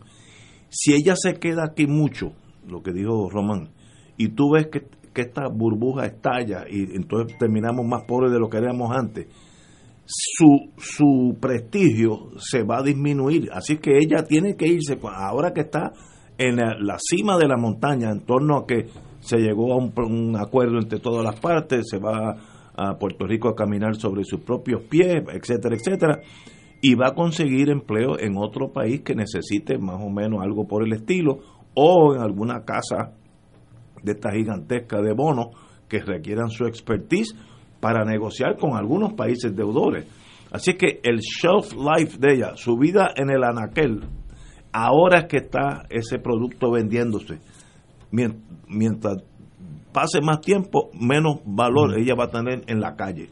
Y ya esto quiere decir que es inteligente, porque saber cuándo llegar y sobre todo saber cuándo irse es un síntoma de inteligencia. En la calle ese síntoma de inteligencia le dicen cancería. Sí, sí, no es, esta no es, esta es, esta no es. La veremos- la veremos. la- la- ¿Cómo se llama? La, la de Calcuta. La, Madre Teresa. la madre- la, Madre la Teresa. veremos dando servicio a los bonistas en, en, en otro mercado, eh, porque eso es lo que sabe hacer, eh, básicamente eh, brindar servicio a, a los bonistas. Su formación es en el área de contabilidad y el área de el sector público, pues perfectamente, pues con la experiencia que ha ganado en Puerto Rico y tuvo en Ucrania, pues eh, presumo que esa será su carta de presentación eh, y buscará mejores negocios fuera del país. Lo va a encontrar porque está en el. Si no los tiene ya, productividad. Probablemente ya los tenga, ya los seguro, tenga. seguro, pues, eh, como dije, eh, aquí no estamos hablando de gente inocente, este Madre Teresa Oye, no es. lo, lo que lo que yo no yo estuve buscando la carta de renuncia de ella Eh, No hay. la carta de renuncia de ella no, no no está en el portal de la Junta de Control Fiscal en el portal de la Junta de Control Fiscal está la, el comunicado de prensa Eh, tampoco la vi en ningún portal de ninguna de los periódicos del país no sé eh, que si es que no existe como estás planteando no- eh, no o lo que se ha dicho se ha evitado entregarla y divulgarla por alguna alguna razón política Eh, eso estará por verse Bueno, también se dice que hubo fricciones de Por ella eso. con algunos miembros de la Junta, ¿no? Me imagino con ese último que llegó, ¿no? Este, así que eso, eso es otra posibilidad. Pero yo apuesto a que esa señora sabe jugar ajedrez y sabe que la movida ahora es irse de aquí con esas dos triunfos, Ucrania, que tal vez no la metieron presa de milagro, pero en papeles un triunfo y aquí otro triunfo y ahora vale el doble. Lo vamos a ver ya mismo. en- puede, ponerse a negociar la deuda más grande del mundo Sí, la de Estados Unidos Sí, que mismo Estados Unidos lo, lo contrata. precisamente la de Estados Unidos Tal vez no le paguen tanto, fíjate. Con Xi Jinping. Así con, con China. bueno, vamos a hablar de cosas pequeñas, pero que a la vez son importantes. Un grupo de alcaldes, como todos sabemos, del Partido Popular denunció lo que han descrito como un patrón de discrimen por parte de la Secretaría de Obras Públicas en torno a arreglar sus carreteras. Mire, yo no sé si eso es verdad o no, no, no, no puedo decirlo. Ahora, si es verdad, eso habla muy mal de lo que están dirigiendo el país. Uno no puede dirigir obras públicas, carreteras, los boquetes, lo que sea, dándole prioridad a nadie, prioridad al pueblo de Puerto Rico, no al municipio X porque es azul y el, y el otro municipio porque es colorado pues tiene segundo plano, no, no, todo el mundo igual, todo el mundo con los mismos boquetes o todo el mundo con el mismo avance en reparaciones. Así que si esos alcaldes, yo no sé si a su vez tienen una agenda política, porque llega un momento que uno no confía en nadie. y lo duda. Pero si es verdad, está mal hecho por el gobierno central. Compañero, vamos con Yello, usted que estaba en ese mundo. Pues mira, yo, yo creo que es verdad, porque yo lo, cuando yo representaba a los alcaldes de la Asociación de Alcaldes, que eran, acogía a todos los populares, en dos ocasiones, en dos cuatrenios los los representé en Washington, no aquí. Eh, en uno tenía 38 alcaldes y después 50, subieron a 52. Pero los gobiernos estatales eran PNP. Eh, y nosotros, los alcaldes, mis clientes, sufrieron el descrimen eh, de parte del gobierno en la distribución de fondos. En aquel entonces eran los fondos de CDBG y los fondos de WIA. Los WIA es el Workforce Investment Act, que son los fondos que van al Departamento del Trabajo. Y, y CDBG son los fondos que distribuye el Departamento de la Vivienda. y entonces el Departamento de la Vivienda distribuye los fondos a los municipios que tienen más de 50 mil habitantes, los distribuye directamente. O sea, del gobierno federal el cheque llega al, municipio. A los que tienen menos de 50 mil, que es la, la, gran mayoría de los municipios de, de, Puerto Rico, llega al gobierno. va al gobierno central. Y el gobernador entonces, había una agencia que ya no existe, que es entonces la que distribuía el dinero a los municipios. Oye, y eso estaba en blanco y negro y tú veías claramente a dónde iba más dinero, iba a los municipios del PNP. Y nosotros radicamos una querella que finalmente la, ganamos en CDBG y, en, el, el Departamento del Trabajo. Tan es así que cuando yo fui senador, radiqué un proyecto, radiqué un proyecto que creo que todavía es ley, porque se hizo ley, para asegurarme que todo municipio de los fondos discrecionales del gobernador, del gobierno central, este, se fuera por lo menos una misma cantidad, se le diera a todo municipio. O sea, que todo municipio recibía una cantidad base. Vamos a decir 100 mil dólares. Todos recibían 100 mil dólares, los de menos de 50 mil habitantes. Y después de esa cantidad, pues entonces el gobernador tenía discreción a base de propuestas que radicaban los municipios de aprobar o no aprobar y ahí posiblemente seguía el descrimen, pero por lo menos nos aseguramos de que todo municipio recibiera una cantidad base para evitar lo que era obvio que era el descrimen político. Eso es para mí terrible saber que la política llega a ese nivel de, subsistencia, este, de tercer mundo, por no decir cuarto nivel, si es que existe, compañero. Pues yo cuando te escucho, pues sé que quien está hablando es el Boy Scout. Sí, uno, de mis grandes defectos en la vida. Pero sencillamente piensa que esto es lo mismo que los bajiles de tocino donde se adjudicaban dándole preferencia según el, gobierno pues a, los, a, los que eran del mismo color así que eso es más de lo mismo. Así que yo como Yello o sea no me sorprende de que esa denuncia que se está haciendo tenga una base material. No, es que yo no Mira, Ignacio, fíjate San Juan. A mí no me pasaría eso. Yo, soy jefe de obras públicas. de San Juan. Mira, o me votan. Fíjate San Juan. Por eso, pero que, que esa no es la realidad. Fíjate San Juan. Yo he caminado últimamente el municipio, muchas partes del municipio, porque están tirando brea, ¿no? Y a mí me interesa que las calles de San Juan estén bien. Le tomó un año, ah, le tomó un año empezar. Entonces, yo lo he notado que el precinto 2, que es este donde estamos ahora, la Eleanor Roosevelt sigue igual, sigue con los mismos boquetes. ¿y por qué el precinto 2? Pues digo el precinto 2 porque es el único popular dentro de San Juan. Es el único. Todos los demás son representantes del PNP. ¿Y a quién va a complacer el alcalde primero? Pues va, mira, la, ya la, la eh, la que está en reparto metropolitano, ya está asfaltada, todo reparto metropolitano está asfaltado, eh, Las Américas está asfaltado, eh, Villanevar está asfaltado, eh, University Garden está asfaltado, todo eso es precinto 4 y precinto 5. y esos son representantes del PNP. Luis Raúl Torres, que es el que está a cargo del 2, es popular, el único popular, y la Eleanor Rupert, que está en el mismo medio del precinto 2, no he recibido ni un cantito de brea. Pero tú no crees que en el mundo mío, que sería perfecto, para que no me han nombrado presidente, yo no quiero ser gobernador presidente. Vitalicio, tampoco quiero elecciones. Una vez que yo llegue, a, se lo chupan a Rivera Duvalier. Exacto. Buscar ingenieros que existen ya en obras públicas. Búsquense las vías que más necesitan reparaciones o donde más tráfico hay todos los días. Y ese es el criterio. Debería de ser. es, tan lógico que, es, tan lógico que me, me sorprende que no la, deja la Eleanor Rubin porque está en el 2 un ingeniero no puede pensar en eso tiene que ser Mira. No, si no es el ingeniero que piensa en eso. las órdenes se las dan al ingeniero. La Eleanor Rupert. Lo único que me queda es la dictadura mía. Deja, deja, que llegue tú para que tú veas. El, elemento ese político partidista se manifiesta de la manera que ustedes están planteando, ¿verdad? Discriminando contra eh, municipios o sectores de municipios que están gobernados por otra por otro partido, un líder de otro partido.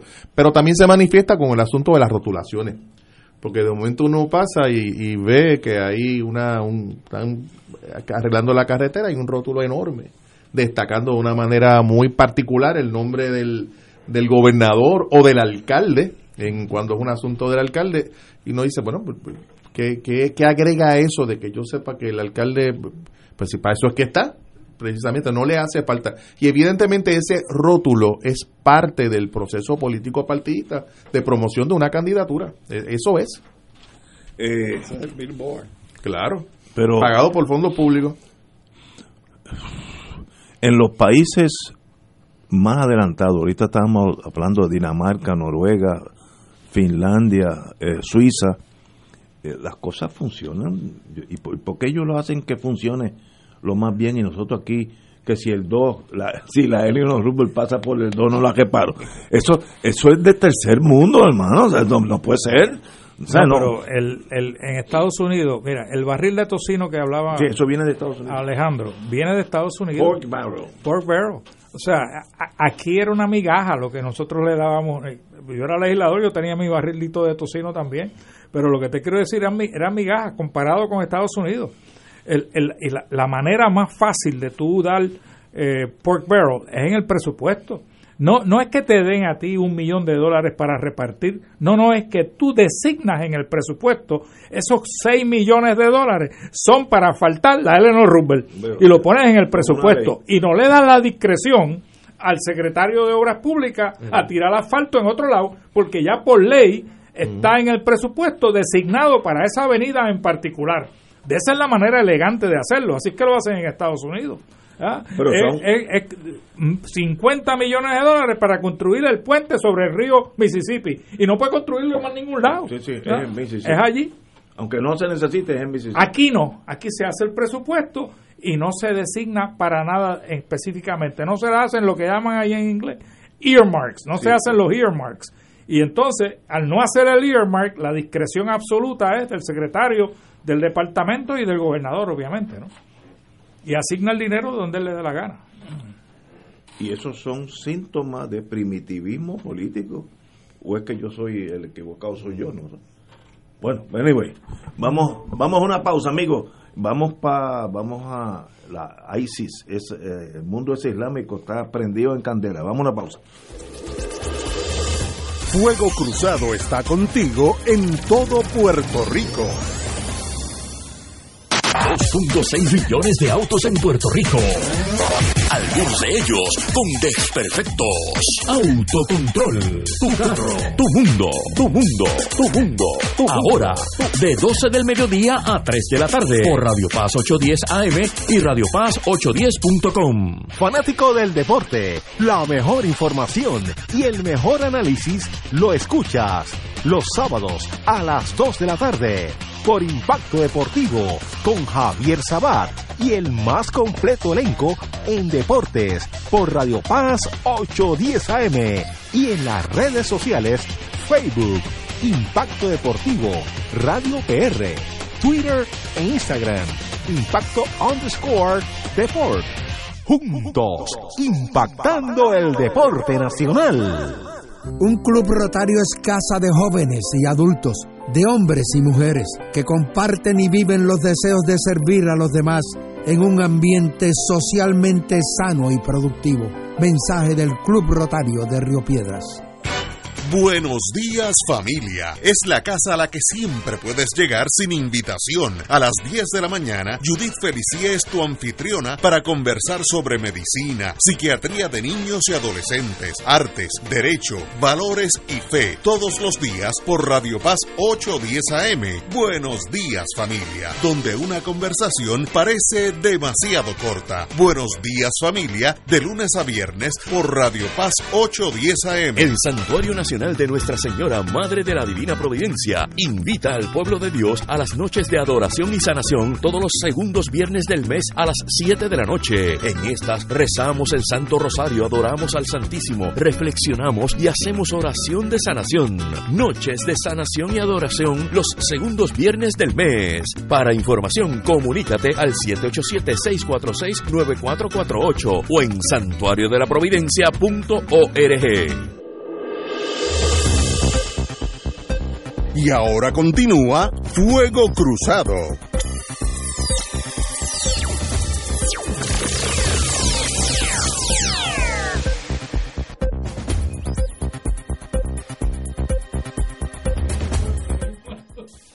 es un fraude. Yo, bueno, señores, continuamos con, hablando de la palabra fraude. Eh, bueno, Estados Unidos, en una operación que salió bien y a veces salen mal, como el mundo israelita ha aprendido a través de los años, que esas operaciones especiales a veces son unos grandes triunfos y a veces son unas grandes tragedias. Pues ayer Estados Unidos tuvo uno que salió bien, eh, despacharon un grupo para el noreste de Siria y acorralaron a Abu Ibrahim, eh, quien era el jefe de la ISIS, eh, de un grupo de estos super violentos, y cuando él notó que iba a perder, eh, pues se inmoló él y su esposa y sus hijos y unos dos o tres ayudantes eh, y se, hicieron estallar para, para, para no caer preso. Y el operativo, pues yo oí a Biden por la noche, estaba lo más emocionado en el sentido positivo, mira lo grande que somos, nuestros enemigos los vamos a seguir a las cuatro esquinas del mundo, etcétera, etcétera. Eh, eso levanta varias preguntas. Este señor Ibrahim, Abu Ibrahim, ¿era una amenaza para los Estados Unidos o era un enemigo de los Estados Unidos porque sencillamente es de ISIS. Eh, si parte de esa premisa, mañana pues habrá que ir no sé a dónde, a, Kenya o a Sudáfrica o a Bolivia, a eliminar a alguien que sea enemigo de Estados Unidos. ese es el rol de las Fuerzas Armadas de Estados Unidos, es buscar esto. Si este señor hubiera atacado a Estados Unidos, el primero que manda los, los Marines o los, Special Forces soy yo. Pero lo que he leído de él es sencillamente pertenecía a una célula violenta en aquel mundo de entre ellos, en Siria y con Rusia, etcétera, etcétera, eh, Afganistán, esa área. Eso obliga a Estados Unidos a perseguirlo y darle muerte. Pues mire, salió bien la operación, muy bien. Pudo haber salido mal ¿qué estamos haciendo nosotros a nivel mundial o es que somos la el policía del mundo? que es un rol bien bien ingrato y bien peligroso. Compañero. Pues yo creo que sí, que Estados Unidos se atribuye, no en el contexto de estos incidentes del siglo XXI, ser el policía del mundo, sino que hace mucho tiempo que viene siendo el policía del mundo. En este caso en particular, lo que te reseña la prensa, Ignacio, es la historia oficial pero cuando tú te pones a examinar y escarbar qué pudo haber pasado ahí, pues uno se pregunta cómo es posible que tres helicópteros alrededor de la casa y disparando desde los helicópteros, pues uno se vaya a creer que la destrucción que refleja esa fotografía que tú estás viendo es una explosión desde adentro hacia afuera, cuando evidentemente ahí hay eh, un debris que te refleja que esa explosión fue de afuera hacia adentro. Entonces uno puede entender que Estados Unidos no tuviera bajas en esa operación militar de comando, pero ahí hay seis niños, creo que Y, cuatro mujeres, Que, que son los daños colaterales de esa operación. Entonces pienso yo de que si es una operación tipo comando, fuerzas especiales, pues a lo mejor se podía dar un tipo de operación distinta, sobre todo en una situación donde te está hablando, repito, de tres helicópteros, está hablando de drones, está hablando de fuerzas que se tienen que haber desplazado de noche porque fue a medianoche y quizás se pudo haber hecho una captura sin que tuviera que producirse la muerte de los que estaban allá adentro. Y no es que uno esté a favor ni en contra, porque posiblemente representa a la persona realmente un peligro en el contexto de la situación que se da en esa región, porque en el caso de ISIS o el Estado Islámico, a diferencia por ejemplo de Al Qaeda, eh, ISIS eh, ocupa territorio y, pretende y pretendió organizar un estado político en una región.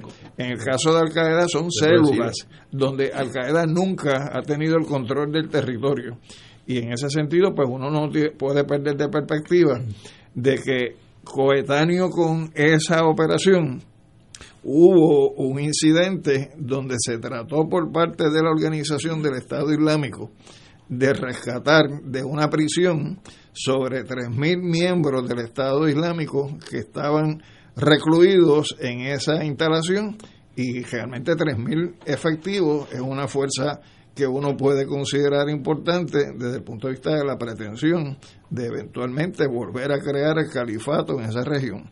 Así que yo no descarto que pudiera ser un objetivo militar de los Estados Unidos esa persona. Lo que yo levanto bandera de preocupación es que esa versión que es la que nos está entregando es muy John Wayne eh, eh, eh, sí este, yo por lo menos no la no la dijeron como pero pero vamos a vamos a, a pensar lo mejor este señor era una amenaza a los intereses norteamericanos. Yo pienso que posiblemente sí desde el ¿En qué punto de vista pero pero no o sea en términos de que si es la el principal dirigente de un proceso de reconstitución del Estado Islámico en esa región, pues militarmente puede ser eh, un potencial peligro para los Estados Unidos que está ocupando parte eh, de esa región en el norte de Siria y sobre todo en eh, la parte que, que coincide en colindancia con, con los kurdos eh, y, y, y, y la parte que Estados Unidos está ocupando en el norte de Siria y lo que sería el sur de Turquía, que es donde están los kurdos, es la parte donde realmente en Siria están los principales depósitos de petróleo. Entonces hay un interés eh, de los Estados Unidos estoy empezando a entender me, me mencionaste petróleo estoy empezando a ver las cosas Claro, más una vez uno lo asocia a riqueza, a producción de, en este caso petróleo, pues ya uno va viendo cuáles son los intereses de los Estados Unidos. Y la, la noticia no menciona cuál es la posición de Siria de haber autorizado ese operativo. Porque hay un principio internacional del derecho y el respeto a la soberanía de los, del- de de los países, ¿no? Eh, y Estados Unidos como que ese principio no lo respeta, pero lo hace respetar. Imagínate, Ignacio, que hubiese sido una persona eh, que, que se hubiese convertido en un objetivo político o un objetivo militar de Siria que estuviera en California y llegaran y le metieran Sí. cuatro bombazos. Eh, que básicamente es lo mismo. ¿Qué van a hacer los americanos? pero Eh, o sea, lo que quiero decirte es que yo no veo en la noticia la autorización, la participación del Estado, del gobierno de Siria, eh, autorizando al gobierno de los Estados Unidos a intervenir militarmente de la manera en que, en que se ha hecho. Eso representa una violación a lo que sería la soberanía de ese país eh, sobre su Estado, sobre su región, sobre su geografía. compañero Mira, yo, yo no sé, o sea, es difícil en este, en este, para mí es difícil creerle a nadie en, en- en el ámbito, en el ámbito internacional militar. Eh, esto de Ucrania y Rusia, yo no le creo ni a Rusia, ni le creo a Ucrania, ni le creo a Estados Unidos. Ah, No sé lo que está pasando, nadie sabe lo que está apúntame en pasando. ese grupo. ¿Entiendes? Ah, Y esto, eh, esto pues hasta cierto grado yo lo veo como tratando de neutralizar un poco lo que pasó en Afganistán. O sea, Biden necesitaba algún triunfito eh, militar para poder hacer lo que hizo anoche, proyectarse en televisión ante el pueblo norteamericano. Hemos eliminado un peligro eminente militar.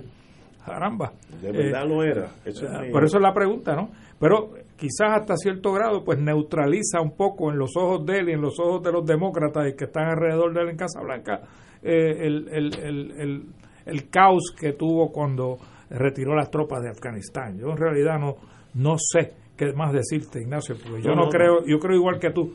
Yo sé que Ignacio, eh, que diga, Alejandro dice que es un objetivo militar. Yo no creo que haya llegado a ese nivel este señor.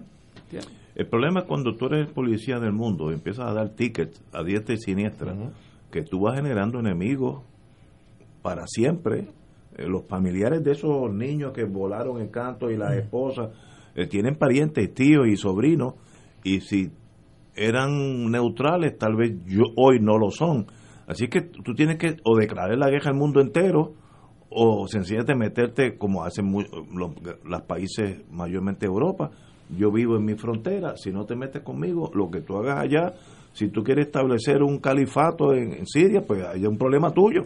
Eh, Es otra actitud hacia la Eh, vida, ¿no? Fíjate que, fíjate que el, el, el origen de, del Estado Islámico, que se llamaba Estado Islámico de Irak y Levante, porque es la zona que está entre Irak y Siria, eh, era de corriente suní, no chiita.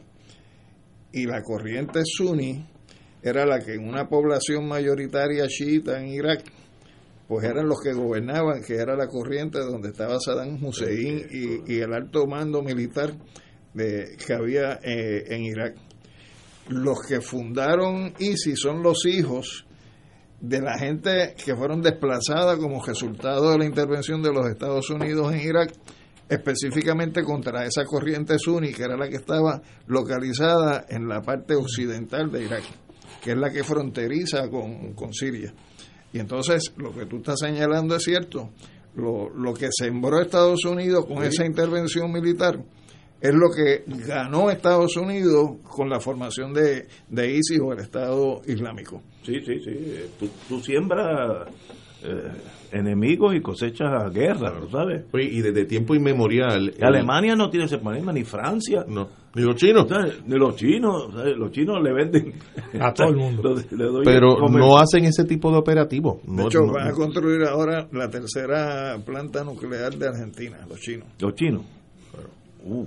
Desde tiempo inmemorial, los políticos, que gobernantes, buscan eh, experiencias particulares eh, ajenas a lo inmediato para llamar la atención, para descarrilar la discusión pública, eh, sobre todo sobre los elementos de crítica. Y las guerras han servido históricamente en esa dirección. Y, en este caso, un golpe de este tipo, pues ciertamente, pues van dirigidos a, de alguna manera quitar ese peso que tiene Joe Biden, que todos sabemos que ha perdido un apoyo electoral enorme en los Estados Unidos. yo no veo cómo Biden va a salir victorioso en noviembre. Lo veo perdiendo ambas cámaras, pero por bastante. Así que se, de ahí en adelante será un lame dog president que más, más o menos estará allí dando discursos. Pues va a recurrir a este tipo de medidas. Tendrá que recurrir a medidas de esa naturaleza y, y sacar el pecho contra los rusos y contra los chinos. Vamos a una pausa, amigos, y regresamos con Fuego Cruzado. Fuego Cruzado está contigo en todo Puerto Rico. Miércoles de Infoempresas a las 4 de la tarde. Con entrevistas e información con nuestros emprendedores y empresarios. No te lo puedes perder. Miércoles a las 4 de la tarde. Por aquí, por Radio Paz 810 AM y Radio Paz 810.com. Los espero. A mí me gusta mi pueblo. A mí me gusta mi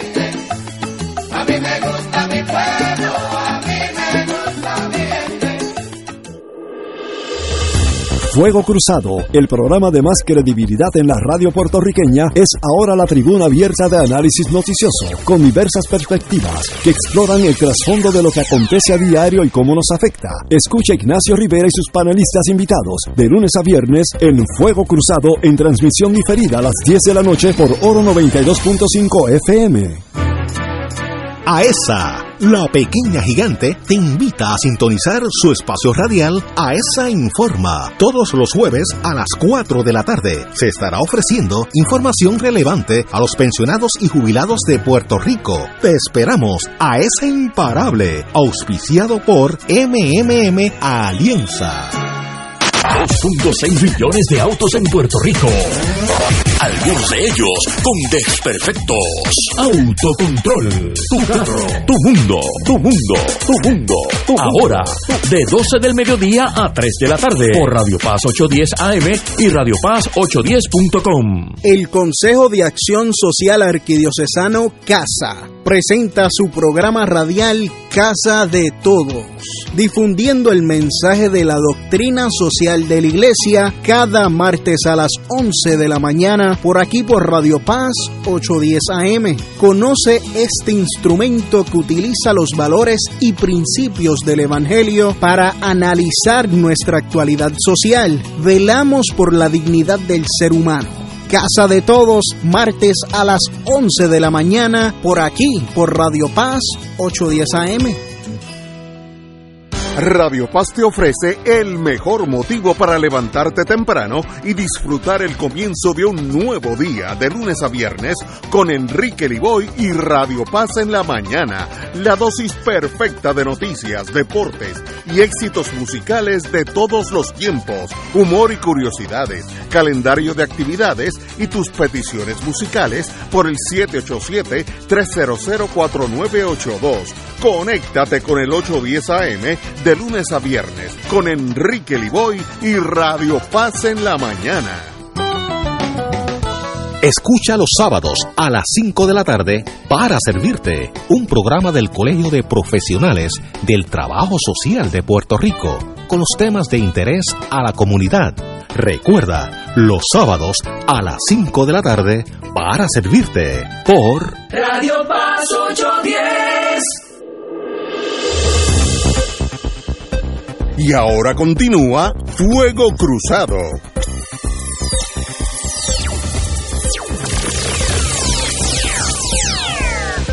Oye, vuelvo y me desencanto con el sistema.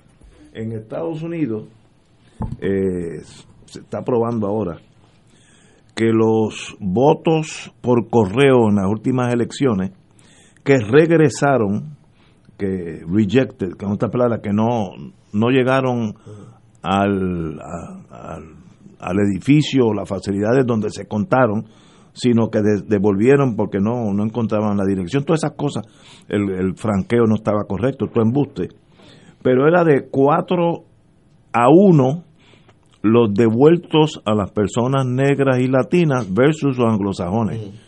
Eh, parece que el correo es más eficiente si tú eres bien blanco, es mucho más eficiente que si tú eres africano. Y eso, eso es en un país primermundista. No, bueno, con visos de segunda, porque eso eso es sencillamente una una cosa Un que tú- fraude electoral de fraude, esa es la de cosa, grandes esa- estaba buscando esa palabra.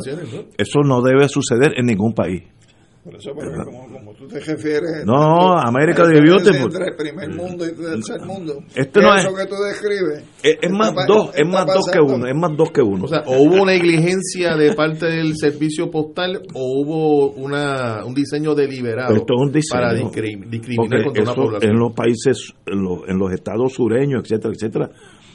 Y ahora, ahora tres estados han pasado leyes para que sea más difícil votar. Claro. Y, y es más difícil en las en las áreas Claro. de africanos eh, descendientes o latinos. Eso no puede existir. El problema es que nadie, fíjate, ni Biden, nada. Eso está pasando y mala Bueno, ellos han tratado de, de aprobar la ley esta de derechos electorales, ¿no? Lo que pasa es que los republicanos lo han bloqueado y, va- y, y, y Manchin y Cinema, la senadora Cinema, han bloqueado. Esa fue la pelea para tratar de derogar la, la regla de los 60 votos. Eh, eso, la, la pelea era aprobar el proyecto de derecho electoral, que refuerza y restaura unos derechos que se habían eliminado porque habían expirado hace unos años atrás. Así que eh, ha tratado, Biden ha tratado. Lo que pasa es que tiene un bloqueo allí de su propio equipo que no quieren jugar con él.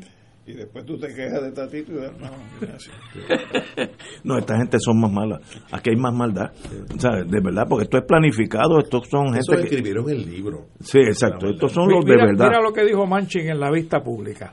No, lo de Medicaid, mira, yo lo quiero arreglar a largo plazo. Sí, sí. Oye, lleva Medicaid lleva 57 años. ¿Para cuándo lo vas a dejar, muchacho? A largo plazo. Ah, Eso viene.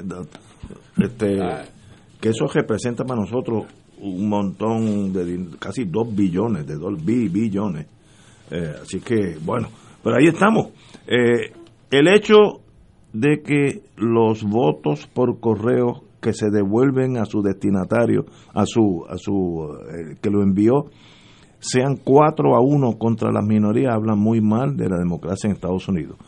No hay otra forma de analizar esto, ¿sabe? Por fanático que uno sea, este, es esto está mal y punto, está mal. Y ese es el modelo que tenemos en Puerto Rico. Como usted. Sí. Aquí cuando se habla de modelos democráticos y electorales se piensa en Estados Unidos exclusivamente. Pero ahora aún se piensa que democracia es votar. Por eso, sí, se reduce la... Solamente. Sí, sí. Continuamos, amigos. Me han dicho que nos brincamos el, el, el paréntesis de las seis, de las siete menos cuarto. Continuamos. En el día de hoy yo intercepté eh, un escrito del compañero, ahora le estoy hablando, el profesor Alejandro Torres y Rivera, sobre el 69 aniversario de la derrota nazi en Stalingrad, Stalingrado, que es una de mis batallas preferidas. La, he leído cuanto libro eh, existe de Stalingrad, eh, de Stalingrado, lo he leído veo todas las películas, sobre todo las, que son no, no películas, sino que son series, este, relatos verdaderos, y sencillamente es una de las batallas más grandes, eh, 79 años de la capi- capitulación nazi durante la Seg- Segunda Guerra Mundial, 69 años de la batalla. Se especula que Rusia perdió un millón de soldados, un millón de, en la ciudad. Imagínense perder un, no herido, un millón de muertos en una ciudad. Y los, eh, los nazis perdieron unos 200, 300 mil personas y, y como 200 mil presos que la pasaron bastante mal la mayoría de ellos. De las batallas más eh, hombre a hombre más crueles que ha, tenido la historia de, la guerra, ninguna muerte es bonita, pero esta, pero esta fue eh, espantosa. Además de los, de los alemanes, eh, la división azul española estaba eh, ayudando a los nazis, los italianos, húngaros, rumanos, croatas y los muchachos, como dicen, de la, de la, de la, de la división azul española. Como intercepté esto y me estuvo tan interesante, pues traje aquí al profesor en vivo. Háblanos de Stalingrad, de Stalingrado. Pues mira, como tú indicas, esa es la batalla más sangrienta que ha habido en la historia de la humanidad. Es una batalla donde los números de fallecidos entre alemanes, eh, rumanos, húngaros, soviéticos, italianos y de lo que fue la División Azul, que fueron voluntarios españoles fascistas, que fueron a pelear del lado de Alemania en un número de 45 mil efectivos, pues los resultantes de esa batalla fue, como tú indicas, casi 1.3 millones eh, de muertos, eh, de los cuales por lo menos 300 mil fueron civiles. Es una ciudad que Alemania llegó a ocupar a casi en un 90%, pero la resistencia y la voluntad de lucha del ejército soviético en ese periodo en que duró la batalla, que básicamente fue de tres meses a tres meses y medio, pues que se dio esa carnicería en ese lapso de tiempo, pues logró recuperar no solamente la ciudad, sino desde la ciudad comenzar lo que fue la contraofensiva soviética, que eventualmente le llegó, eh, le llevó a Berlín en mayo del 45 para la capitulación de Alemania. Eh, yo pues eh, traté de, de rememorar esta experiencia porque en momentos en que se está hablando de posiblemente una intervención de los países de Occidente eh, que pudiera tener efecto en términos de un enfrentamiento con eh, la Federación Rusa, pues yo creo que Occidente debe pensar en cuál fue la voluntad de lucha que tuvo el pueblo soviético en esa coyuntura y no jugar con fuego desde el punto de vista de lo que pueda ocurrir en el enfrentamiento que se habla, que yo espero que no ocurra entre Ucrania, la OTAN, eh, frente a lo que sería la Federación Rusa. Me parece que la historia existe para que uno aprenda de ella y no repita los errores. Y en ese sentido, pues eh, aproveché eh, que el 2 de febrero se dio el aniversario del triunfo del ejército rojo sobre eh, Alemania con sus aliados eh, para significar pues eh, esa capacidad de lucha eh, y de resistencia que tiene el pueblo ruso. Compañeros, son. Te Este, acabo de escuchar Alejandro hablar de sobre un millón de muertos en una en una En una batalla. en una batalla. No es la O sea, guerra. eh, eso pa- para mí eh, es- es- eso nada más eh, me, me provoca una, una reacción porque hay gente que como que eh, se enamora de- del asunto de la guerra y la, y la, la coloca en una posición o en un análisis como como Rosita, como, como algo alejado de la realidad. Un millón de personas en una batalla realmente demuestra la crueldad eh, de lo que es un conflicto bélico eh, y que la aspiración de la humanidad tiene que ser alejarse de esa de repetir esa posibilidad. Y pensaba Alejandro mientras te escuchaba que si una batalla de esa naturaleza con tanta gente se da hoy con el desarrollo tecnológico de, la, de las armas de destrucción que hay eh, no sería un millón serían varios millones de personas, sería todavía más, más, más grave y ciertamente me, me hace pensar eh, que aunque la guerra, la, la batalla tuvo un efecto eventualmente importante para derrotar al nazismo, ciertamente la guerra en sí mismo es la enemiga de la humanidad. Yo estoy de acuerdo contigo y de paso quiero añadir los entonces soviéticos en la Segunda Guerra Mundial perdieron 26 millones de, de- de rusos entre civiles y soldados, 26 millones de muertos, no los heridos. O sea, es difícil concebir que una nación haya sufrido un golpe tan severo a su ciudadanía.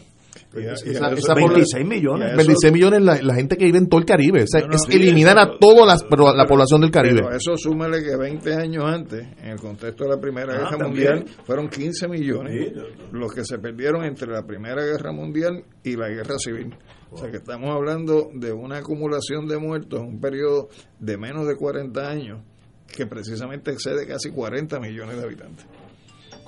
Oye, y lo que y, y la humanidad aparentemente no aprende, eh, Ignacio, y los líderes políticos de los países llamadas superexpotencias tampoco aprenden. Ahora mismo tenemos este conflicto eh, que Biden eh, quiere que le tiren la, quiten la pajita y, y Putin también quítame la pajita. o sea, y, y, ¿y qué es lo que va a suceder en Ucrania? Oye, pueden haber miles y miles y miles y miles de muertos si hay una invasión y hay una respuesta de la invasión. Esos tres mil y pico de efectivos que Biden acaba de desplazar a Europa, a mí me, me preocupa. Así empezó Vietnam en el cincuenta y pico. Enviaron unos asesores para asesorar a los vietnamitas del sur. Y mira cómo escaló aquello de tal manera que no acabó hasta el 1975. Eh, y, y- y esa es la gran preocupación que a mí me trae eh, Ucrania, eh, Rusia, Estados Unidos y los países aliados que están obviamente pendientes de esa situación. Y ahí esa, esa, ese, ese retrato que, que Alejandro nos acaba de, de ilustrar, eh, lo que causa es consternación y preocupación, eh, porque los que mueren, eh, eh, me- mencionó 300 mil civiles. Tú sabes, eso, es- eso son la, la, la, la- las casualidades de la, de, de- la guerra que, que más sufren los civiles. Y estamos hablando de una ciudad. Por eso te digo. No de un país. Estamos hablando de una batalla en torno a una ¿Qué ciudad. hay en Stalingrado hoy? Una ciudad tremenda, grande. Porque la, la otra reflexión que uno puede tener, y uno pensando en Puerto Rico, que el- el- la economía está en crisis, la situación está muy difícil, como algunas ciudades y lugares en Europa que ciertamente vieron su destrucción, cómo luego se lograron reconstituir y reconstruir la ciudad pero- al extremo que, que han sido mayor- importantes, ¿no? Claro. El mayor ejemplo de eso es Japón. Las dos, las dos bombas atómicas destruyeron aquello, o sea, quedó nada. Nagasaki, una ciudad de primera. No, no, y, y antes de las dos bombas atómicas, los bombardeos quemado. que hicieron sobre Tokio. Sí, más de 100.000 muertos. Sí, más de los que murieron en, en la, Sí, en la en bomba la atómica, porque las construcciones japonesas eran, en madera. Eran y son de madera. Y, y la visión que desarrolló el mando estadounidense Curtis LeMay, el con general. Curtis LeMay es vamos a utilizar la misma estrategia que utilizó el, el general de la Fuerza Aérea en, en Inglaterra eh, contra las ciudades alemanas, que fue el uso de bombas incendiarias. Bomber Harris, se llamaba el general Harris en inglés. Pero, pero cuando uno examina lo que dijo lo- el artículo de Alejandro hoy, uno se da cuenta la psiquis militar rusa es casi un miedo social a una invasión del extranjero hacia Rusia. No es, no es que Rusia ataque, en la historia ha probado que a Rusia la atacan.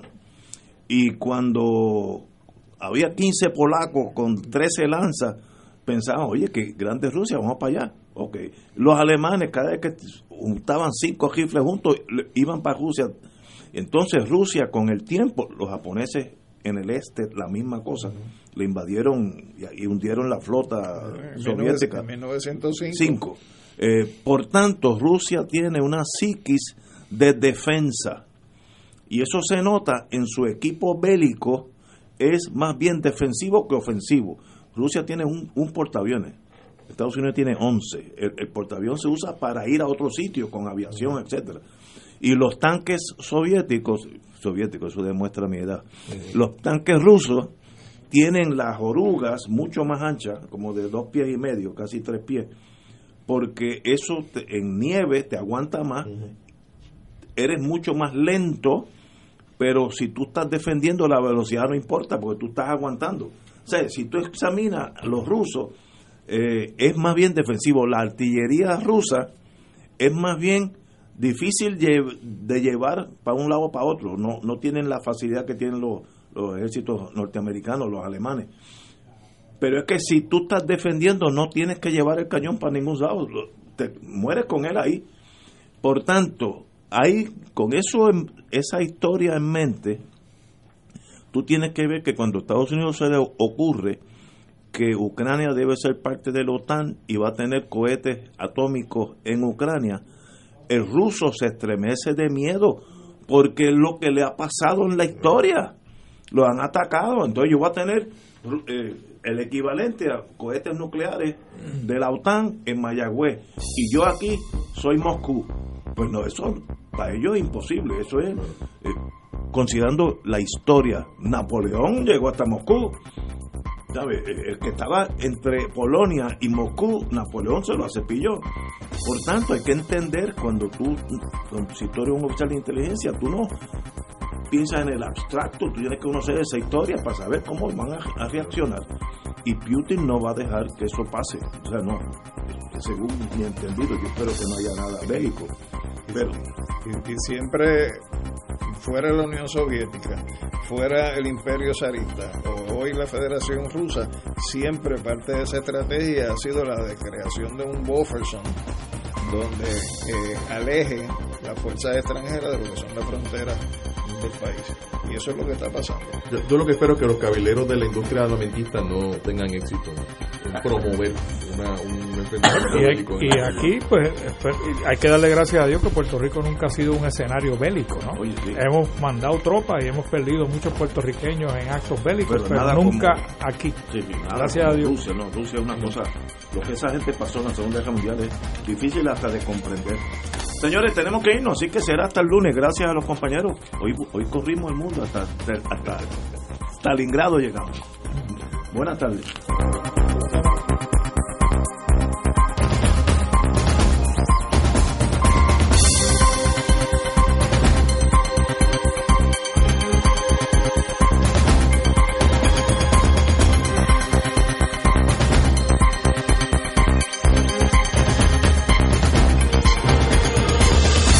Esta emisora y sus anunciantes no se solidarizan necesariamente con las expresiones vertidas en el programa que acaban de escuchar.